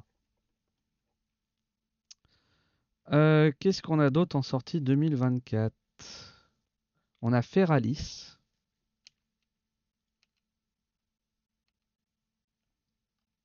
Tac, Feralis. Alors Feralis, c'est un Kickstarter. Euh, c'est un jeu de cartes euh, d'affrontement de, de 4 joueurs. c'est de Luca Vincitore. Et illustrateur, on a David Debelis, Gaia Denglino Santi, désolé pour la prononciation, et Giovanni Lazzari et Giovanni Panarello, beaucoup d'illustrateurs. Euh, donc c'est un jeu de, d'affrontement et de programmation. Euh, c'est une sorte de, euh, pour simplifier, c'est une sorte de Magic revu et corrigé. Voilà. On va aller faire court, simple et rapide. Surtout qu'en bon, mars 2024, on a le temps d'ici là pour en reparler.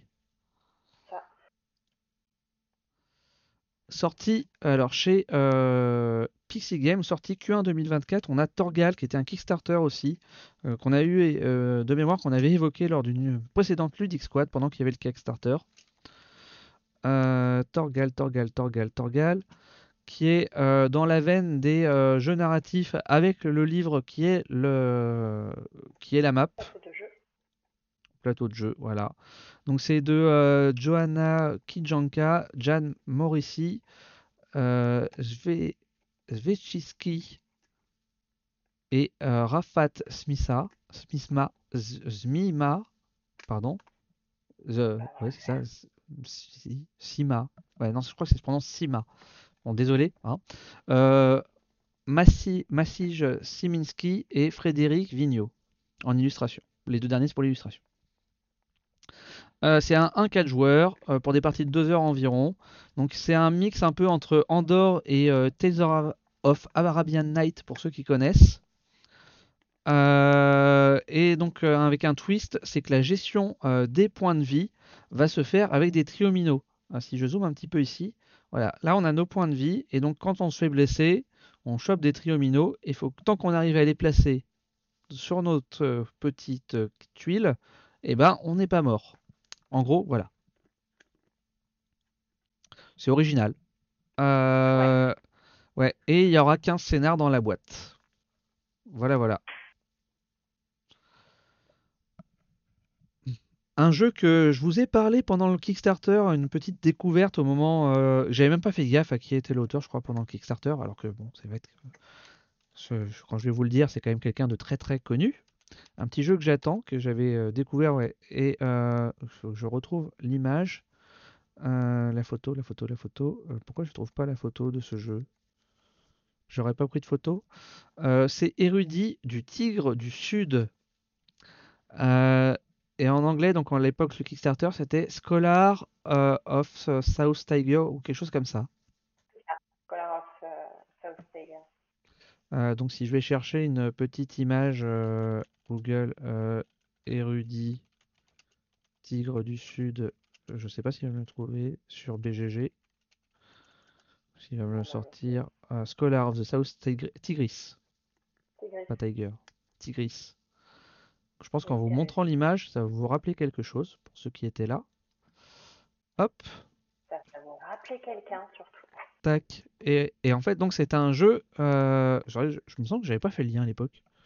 Euh, c'est un jeu de James Phillips et de euh, S.J. McDonald's. James, Phillips, auteur pas très très connu. Hein. Et puis c'est vrai qu'en même temps, c'est vrai qu'il y avait une indication dans le titre en plus. Hein. il y avait South.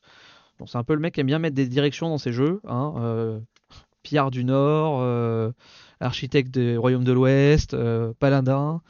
Ah non, peut-être Paladin, je suis pas sûr qu'il y ait de. Oui, non, Paladin, ça doit être Paladin tout court d'ailleurs. Ou c'est j'ai un doute, je ne sais plus. Ou c'est l'un des royaumes de l'Ouest Je ne sais plus. Euh, enfin bon, euh, du grand James Phillips. Donc c'est plus ou moins la suite de Paladin, hein, euh, Scholar of South Tigris. c'est de la pose d'ouvrier avec D. Le, voilà, le plateau vous rappellera peut-être quelque chose. Le gros twist, c'est que les dés, en fait, on commence avec des dés de, certaines couleurs et on va pouvoir les mélanger entre eux pour créer des dés de d'autres couleurs par exemple, avec un bleu et rouge, on pourrait avoir un dé violet. Euh, ou un dé bleu clair avec du bleu et du blanc. Voilà, voilà. Euh, donc euh, un bon jeu bien costaud, bien complet. alors il est donné pour 90 minutes. Je pense qu'on peut partir plutôt sur deux bonnes heures. Donc ça jeu, le jeu, la version boutique sera à 45 euros. Euh, et euh, plus tard devrait sortir euh, donc sur le salon. il y avait, je crois je sais plus s'il était sur le salon. Oui, il était sur le salon. Il y avait un playmat et a priori donc Pixie nous a dit qu'il serait vendu en boutique plus tard dans l'année. Voilà. Bon, le plateau d'une bonne taille, mais il n'est pas il est- ça va, il n'est pas non plus euh, exceptionnellement immense hein, pour ce genre de jeu. Je pense pas. Bah, j'espère pas parce que j'ai pas non plus immense, comme j'attends mon test pour octobre. Mais bon, Ibris tient sur ma table, donc Ouais. normalement, érudits devraient tenir. Euh, euh, voilà. Après, chez Pixie, toujours, qui sort euh, Q1 2024, An Age Contrived. C'est de Chris Matthew, euh, illustré par Serena euh, euh, Malion.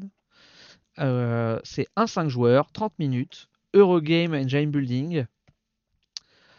Donc on a différents types d'énergie. Toutes les énergies qu'on utilise, on les perd en fait, on ne pourra plus les récupérer. Donc voilà, il faut faire gaffe à ce consommation.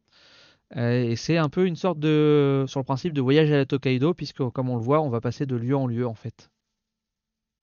Voilà. Donc c'est euh, ouais. Puis du coup c'est un c'est un, un Eurogame assez court puisqu'il est donné sur 30 minutes. Ça change un petit peu.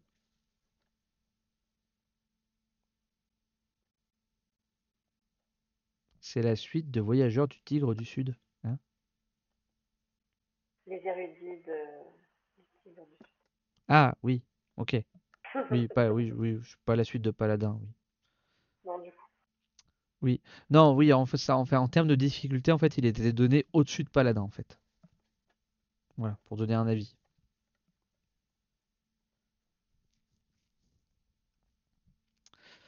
Euh, on a après Barcelona qui sort toujours chez Pixie Game en Q1 2024.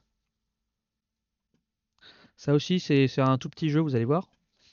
Pour le coup, euh, si tu trouves que euh, Tigre du Sud, ça prend de la place, bah Barcelona, euh, passe ton chemin. hein. Parce que le plateau central, il est beaucoup plus grand déjà que celui de Tigre du Sud. Et en plus de ça, tu as le plateau joueur et un autre petit plateau commun. Voilà. Euh, donc, voilà, voilà. Euh, celui-ci, ça a un poste d'ouvrier qui sera pas sans rappeler un peu Merve sur le principe, puisque on va poser nos ouvriers aux intersections et que du coup on fera les actions qu'on a euh, au niveau des intersections, les bonus, on débloque comme ce qu'on avait dans Merve. La différence, c'est qu'on n'a pas d'attaque de pillard et qu'il faut protéger ce qu'on a construit, mais voilà. Euh, et donc là, en fait, on construit la cité de Barcelone. Donc on va poser les tuiles petit à petit, et donc bah, on va euh, progresser sur différentes pistes, etc. Le grand classique de ce genre de jeu. Trop token, token. voilà, c'est bon, on a perdu au Lincoln. Euh, il est donné pour 2 heures de temps de jeu, un 4 joueurs, 60 euros. Donc un jeu de Danny Garcia. J'ai pas d'illustrateur. Euh, donc euh, voilà pour celui-ci. Le next. Hmm, ben, je crois que j'ai fait le tour sur les. Ah non, on a Kid Express en 2024 chez Ludonote. Oui. Kid Express. Tac, Kid Express. Tu peux en parler? Eh ben oui, donc c'est la version, euh, on va dire enfant, euh, euh, de Colt Express. Alors, que je retrouve les petites notes? Qu'est-ce que j'en ai fait?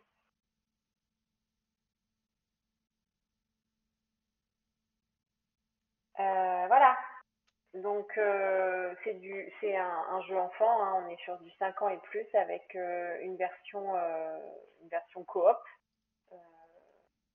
Donc en fait à, son tour de jeu, on peut soit rentrer dans le train, soit récupérer des butins, puisque en fait on peut jamais se retrouver avec les bandits euh, soit ressortir du train, mais il n'y a pas de, il n'y a pas d'élimination. Et puis le but, euh, le but du jeu, c'est d'avoir, de ramasser plus de butins que les Hmm. bandits de, de Colt Express. Et toujours avec euh, un super train en, en 3D, en, car- en carton. Bien sympathique. Voilà. Oui. Et puis les, les tuiles sont plus grandes. Enfin, il est vraiment, euh, il est vraiment. euh, eh ben, je- Bah, je pense que vraiment pour les tout petits, quand même, c'est pas si accessible que ça, euh, Colt Express. Et puis c'est long. C'est-à-dire que le, le- la programmation chez les tout petits, à, à 5, 6 ou 7 ans, ils peuvent pas être dans la programmation de, comme dans Colt Express. Ils vont pas encore, euh, ils sont pas encore suffisamment équipés euh, euh, pour les non, enfin les, les, enfants qui sont pas habitués à jouer depuis, depuis longtemps. Là, c'est vraiment de l'action-réaction. Il n'y a pas de programmation comme il peut y avoir dans, dans Colt Express. Donc là, on est pour jouer avec mm. des vraiment petits. C'est Super Miaou, c'est d'Express, quoi. Ouais. Euh, je viens de repenser à un petit truc que j'ai pas dit tout à l'heure pour Far Shore. Peut-être pas Peut-être ça avait sauté aux yeux de quelqu'un, mais en fait, c'est dans l'univers d'Everdale. Hein. Voilà, juste. Ah, oui, d'accord. Voilà, voilà. Euh, sinon, en février 2024, on aura Street of Gotham City chez Don't Panic. Street of Gotham City. Hop là, il est là. Tac, hop. Donc c'est un jeu de euh, Ghislain ou Ghislain ou Guilin, je ne sais pas ce sont les comment on prononce. Euh, euh, Mason ou Mason, voilà. J'ai pas l'illustrateur. c'est un 2-5 joueurs, 35 minutes environ. C'est un jeu de cartes de gestion de main avec des objectifs partagés avec le voisin. Donc un peu le twist, c'est qu'on doit réussir les objectifs qu'on a de partager avec notre voisin mais que du coup, faut faire gaffe aux cartes qu'on joue parce qu'en fait, on va scorer les points sur les cartes qui nous restera en main quand on a réussi à faire tous les objectifs. C'est un petit peu particulier, c'est pas commun comme type de jeu. Et donc c'est dans l'univers euh, d'ici des méchants, et donc en fait le but c'est d'arriver à faire, euh, le maximum de, méfaits avant que les euh, super-héros ne reviennent dans la ville. Voilà. Donc on joue les cartes pour leur effet, et les cartes qu'on carte ont un scoring, et donc on marquera le scoring des cartes qu'on garde. Et donc on peut les combiner entre elles pour activer des effets et réussir nos objectifs secrets. Voilà. En 2024, euh, euh, chez euh, Don't Panic Game, on a aussi Feralis qui sort en mars 2024. Feralis. Bah, Feralis, j'en ai déjà parlé, en fait, je suis bête. Oui. Non, par contre, chez Ketchup, il y a Courtisan. Oui, Courtisan. Courtisan qui sort pour Cannes. Courtisan. Il est où? Il est là, Courtisan courtisan. Hop là. Je te laisse en parler de courtisan. Alors, un des jeux qu'on a pu tester. ouais. Ça euh, donc il doit sortir pour euh, donc pour euh, pour Cannes. donc c'est un jeu de Romaric Gallonnier et d'Anthony Perron illustratrice Noémie Chevalier. C'est un 3 à 5 joueurs pour 20 minutes environ. Donc c'est un jeu de majorité à influence. En,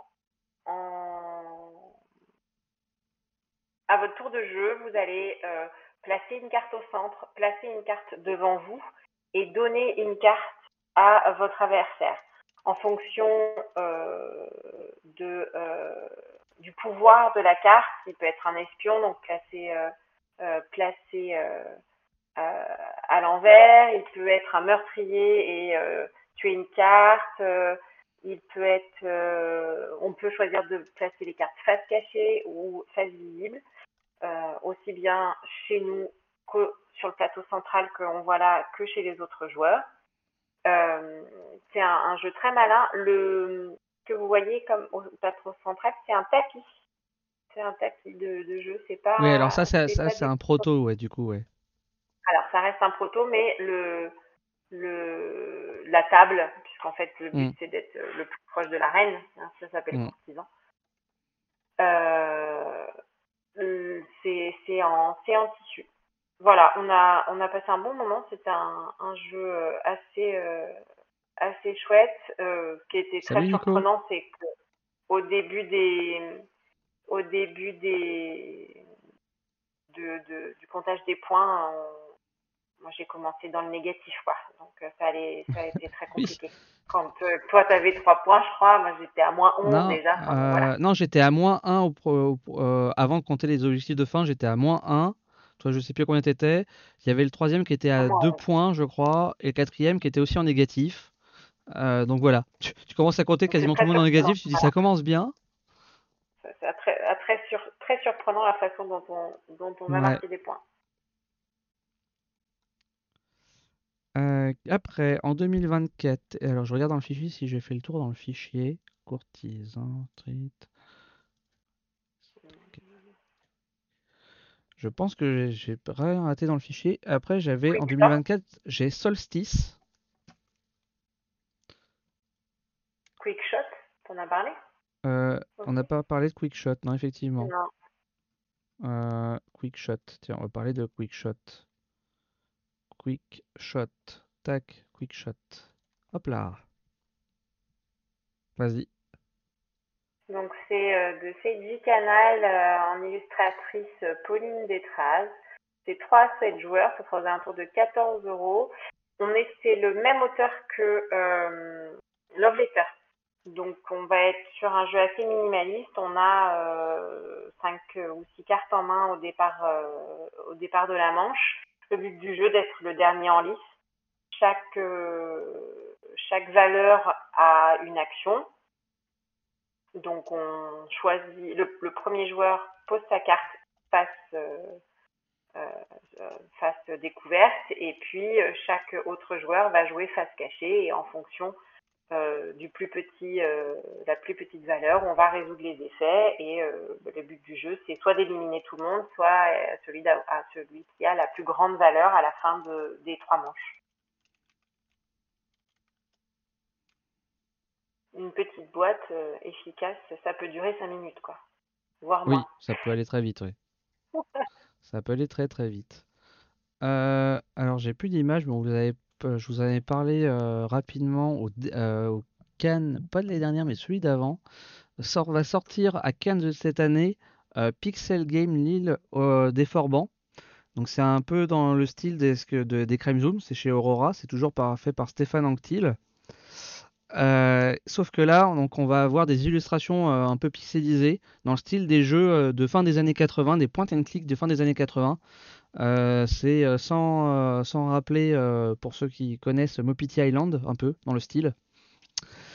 Et donc, donc dans un style pixel, on va résoudre une, une enquête en version un peu point and click en fait. Voilà. Le, donc ça sort. Ouais, Pixel Adventure. Ça, ça, a changé de nom, ça s'appelait pas comme ça avant. je peux juste montrer peut-être juste l'image de la boîte, je crois qu'il est sur MyLudo. Euh, Pixel Adventure. Tac. Hop. Voilà. Si je montre la boîte. Voilà. Euh, mais je crois pas qu'il y ait beaucoup d'images euh, sur internet du, jeu et je n'ai pas l'image là. Faut que je retourne sur le, mes vieilles photos pour ça. bonne nuit Olinkel, merci d'être resté.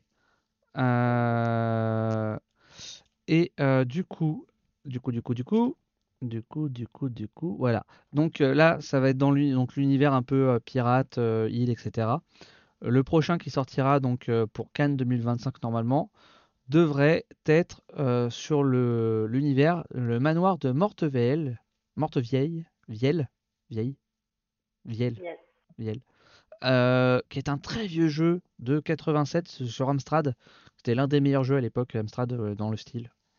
Euh, l'un des premiers où il y avait du son, les gens ils parlaient avec une voix bien robotique. C'était magique. Voilà. Euh, pour les plus vieux d'entre nous, Sweet Mess, c'est du gâteau. C'est donc chez Lucky Dog Game. Euh, c'est un jeu de Joel Finch illustré par Monsieur Cuddington.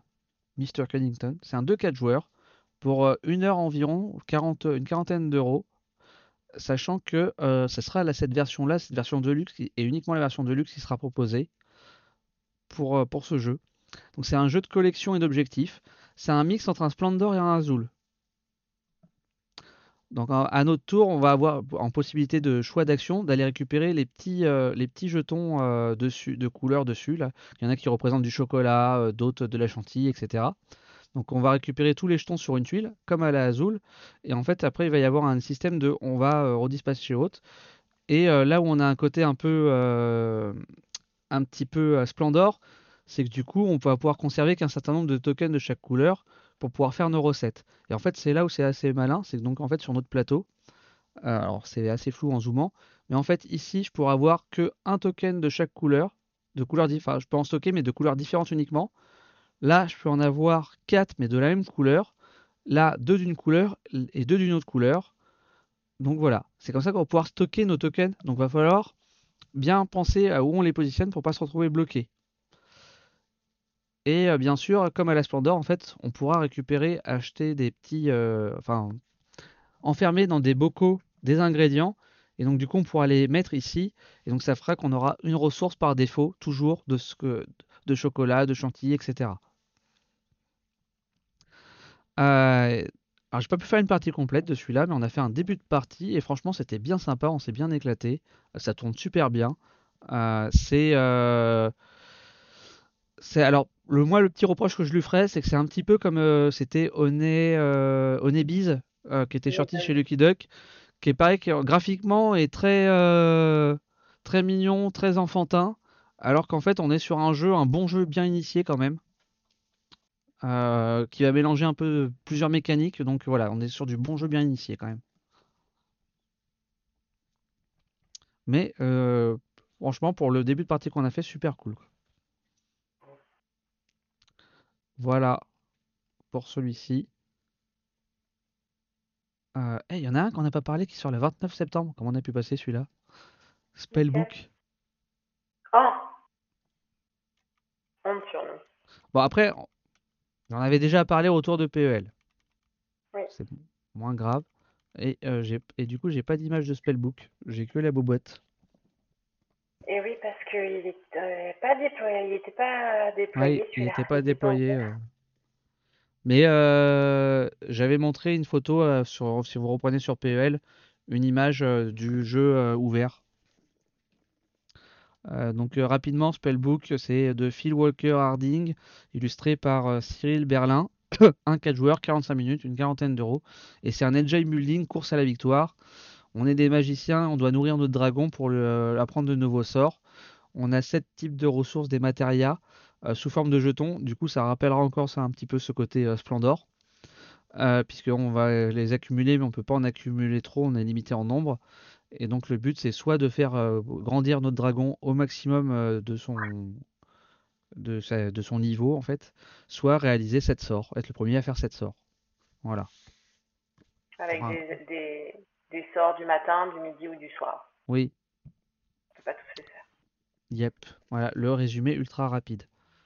Euh, sortie ASN, on a Ticket to Ride Legacy aussi.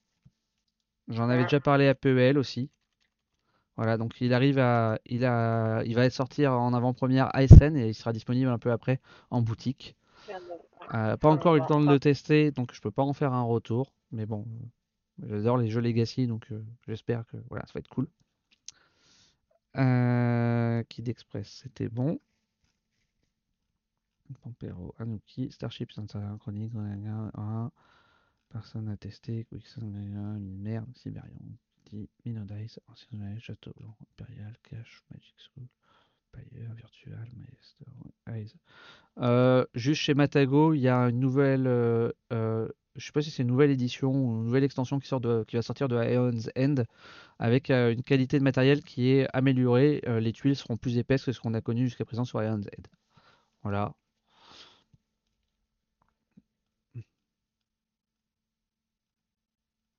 Hum, hum, Tac, Pantémor, Santa, Lynx, Sorry Warfrench, Ike Kebeno. Voilà. Euh, ah, si, un dernier jeu euh, qui sort en mai 2024, ça s'appelle Pocket Cats. Euh, j'espère que j'ai les images de ce truc-là. Pocket Cats. Yes, Pocket Cats. C'est un jeu. quand j'ai vu la boîte au début, je me suis dit, on m'a proposé de faire une partie. C'est chez Lumberjack aussi. Je me suis dit, oui, bon, allez, vas-y, faisons une partie, ça va pas l'air très long. Ça avait pas l'air de casser trois pattes à un canard. Et en fait, ce jeu est excellent.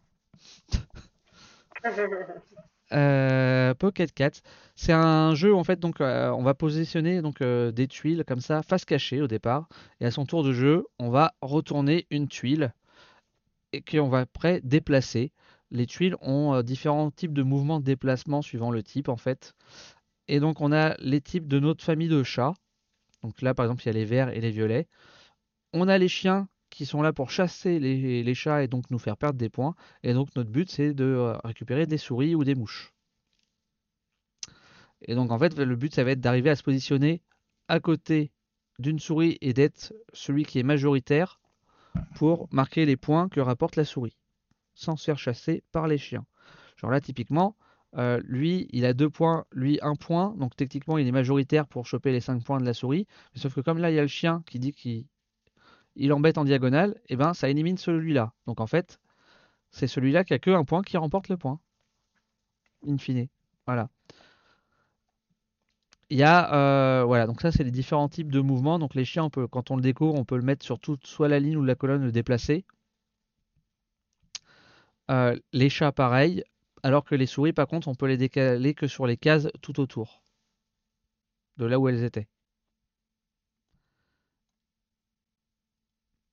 Il y a cinq familles euh, de chats de mémoire. Euh, euh, et chaque chat, donc chaque famille de chats été illustrée par un illustrateur différent. Qu'on a Alexandre Aguiltar. donc non, c'est un jeu de Alexandre Aguiltar et de Remarque Galomnier. Et c'est illustré par Jonathan Alicomte, Mourier, Manu Gorobei. Voilà. Et je sais plus qui sont. une demande manquée. Mais voilà. Et pour le premier tirage, il y a euh, donc la famille euh, des chats bleus, euh, les, fantomatiques, qui seront exclusifs au premier tirage. Donc ça, ça devrait arriver en mai 2024. C'est un jeu de joueurs. Et donc en fait, on a soit des chats de base qui n'ont pas de pouvoir parti, enfin qui sont très équilibrés, soit on a des chats beaucoup moins équilibrés mais avec des choses un peu des, des pouvoirs un peu différents, etc. Et donc des mouvements différents. Alors là, on voit il y a beaucoup plus de 1 et des gros 9. Alors que euh, si je reprends sur l'image de l'autre où on avait des choses un peu plus équilibrées, on était du 1, 3, 4, 5, 2. Voilà. Et les deux ont les mêmes, euh, les mêmes forces, possibilités de force. Merci GameSafe. Et euh, voilà. Et normalement, on a fini.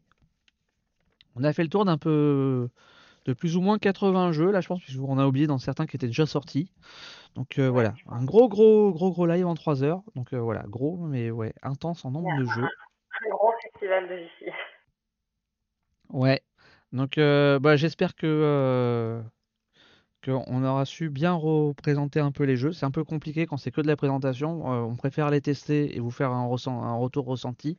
Mais bon là, sur ce genre de festival, c'était un peu compliqué en fait. Voilà, voilà. Donc, euh, je souhaite une bonne soirée à tous. Pour rappel, toi qui nous regardes sur YouTube, euh, si ça t'a plu, n'hésite euh, pas à mettre le pouce vers le haut, t'abonner, activer la cloche et mettre un commentaire. Voilà, si tu as participé à Vichy, etc. ah oui, très très con. en fait, on a parlé des jeux, mais juste, j'ai oublié de faire en préambule un petit retour sur Vichy en tant que tel. Euh, donc rapidement, avant que vous partiez tous, euh, ce que j'aurais dû faire au début, on va le faire à la fin. Euh, bah, Vichy Pro, alors c'était la première fois que je faisais Vichy au cours, donc en version pro.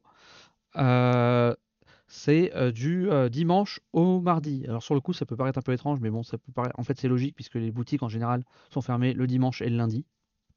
Voilà. Par contre, j'avoue qu'en termes d'organisation, et je pense qu'il y a beaucoup de professionnels qui vont s'en plaindre, c'est assez particulier puisque le premier jour, on était sur du. C'est 9h ou 8h30, j'avais un doute. 8h30, je crois 9h. 9h, 9h, jusqu'à 22h. Donc on déplace un peu l'amplitude horaire euh, légale, mais bon, voilà. donc ce qui voudrait dire qu'en théorie, les pros devraient avoir deux équipes pour tourner, ce qui n'était pas forcément le cas. donc voilà le petit bémol sur le salon en termes d'organisation. Et je pense que ça, ils vont avoir euh, beaucoup de retours critiques là-dessus. Donc je pense que l'année prochaine, ça ne sera pas comme ça. Et euh, l'autre truc aussi, c'est que le dernier jour, le mardi, euh, c'est dit comme étant ouvert pro presse, etc., comme les autres jours. Sauf qu'en fait, ouvert de. ça ouvre moins longtemps, c'est jusqu'à 18 ou 19h. et c'est pareil, 9h, 18h ou 19h. Sauf qu'en réalité, de ce que j'ai compris après en étant sur le salon, 19h, c'est en ferme boutique en fait. Donc il faut que les pros aient vidé. Donc en réalité, à midi, il y avait des pros, ils étaient déjà plus là, ils n'avaient pas rempli, replié bagages en fait. Et dans le début de l'après-midi, la plupart commençaient à ranger tout. Donc moi où je m'étais dit le mardi, ça va être plus calme, je vais pouvoir tester les jeux, même si je suis seul, je vais essayer de me débrouiller pour tester les jeux. Mais en fait, j'aurais rien pu tester et au final, euh, en début d'après-midi, je suis parti. Quoi. Donc, euh... le Palais des Congrès de Vichy, il est, euh, c'est un espace qui est malgré tout pas, pas très très grand. Et ils ont décidé il y a donc l'année dernière de faire un, un, salon pour les pros qui se passait le week-end avant le salon pour le public qui a lieu donc du coup la semaine dernière. Donc le, salon est, divisé en, deux, une partie pro parce que euh, quand on y avait été euh, il, y a, il y a deux ans, effectivement tous ceux qui étaient avec pro euh, se trouvaient être au sous-sol euh, où la, le public avait absolument pas accès et, et ça, ça scindait quand même beaucoup le, le, festival euh, en deux. Euh, mais ce qui fait que malgré tout, euh, les éditeurs, euh, les, les, auteurs sont obligés de venir deux fois dans la même semaine, enfin à dix jours d'intervalle, quoi. Donc effectivement, mardi à midi, sachant qu'ils reviennent jeudi soir ou vendredi matin cinq jours après, je comprends qu'ils qu partent un peu plus tôt. Quoi. Ouais, donc voilà. Mmh. Exactement. Sinon, dans l'ensemble, c'est cool, hein. euh, c'est bien. Euh, le fait qu'il y ait que des professionnels, c'est, enfin, ça, ça a toute autre ambiance qu'avec les visiteurs. Bon, on a déjà un peu, un peu moins de brouhaha parce que malgré tout, bah, du coup, on a quand même, même s'il y a beaucoup de professionnels dans l'ensemble, il y a quand même moins de monde. Et surtout, euh, en fait, comme il y a beaucoup moins de parties de, de jeu, que c'est plus de la présentation, voilà, c'est donc c'est vraiment totalement différent comme salon de ce qu'on a l'habitude de voir, quoi. Et, mais je pense que c'est cool et que ça a sa place malgré tout. Juste peut-être euh, peut-être ah, oui, quelques points d'organisation à revoir.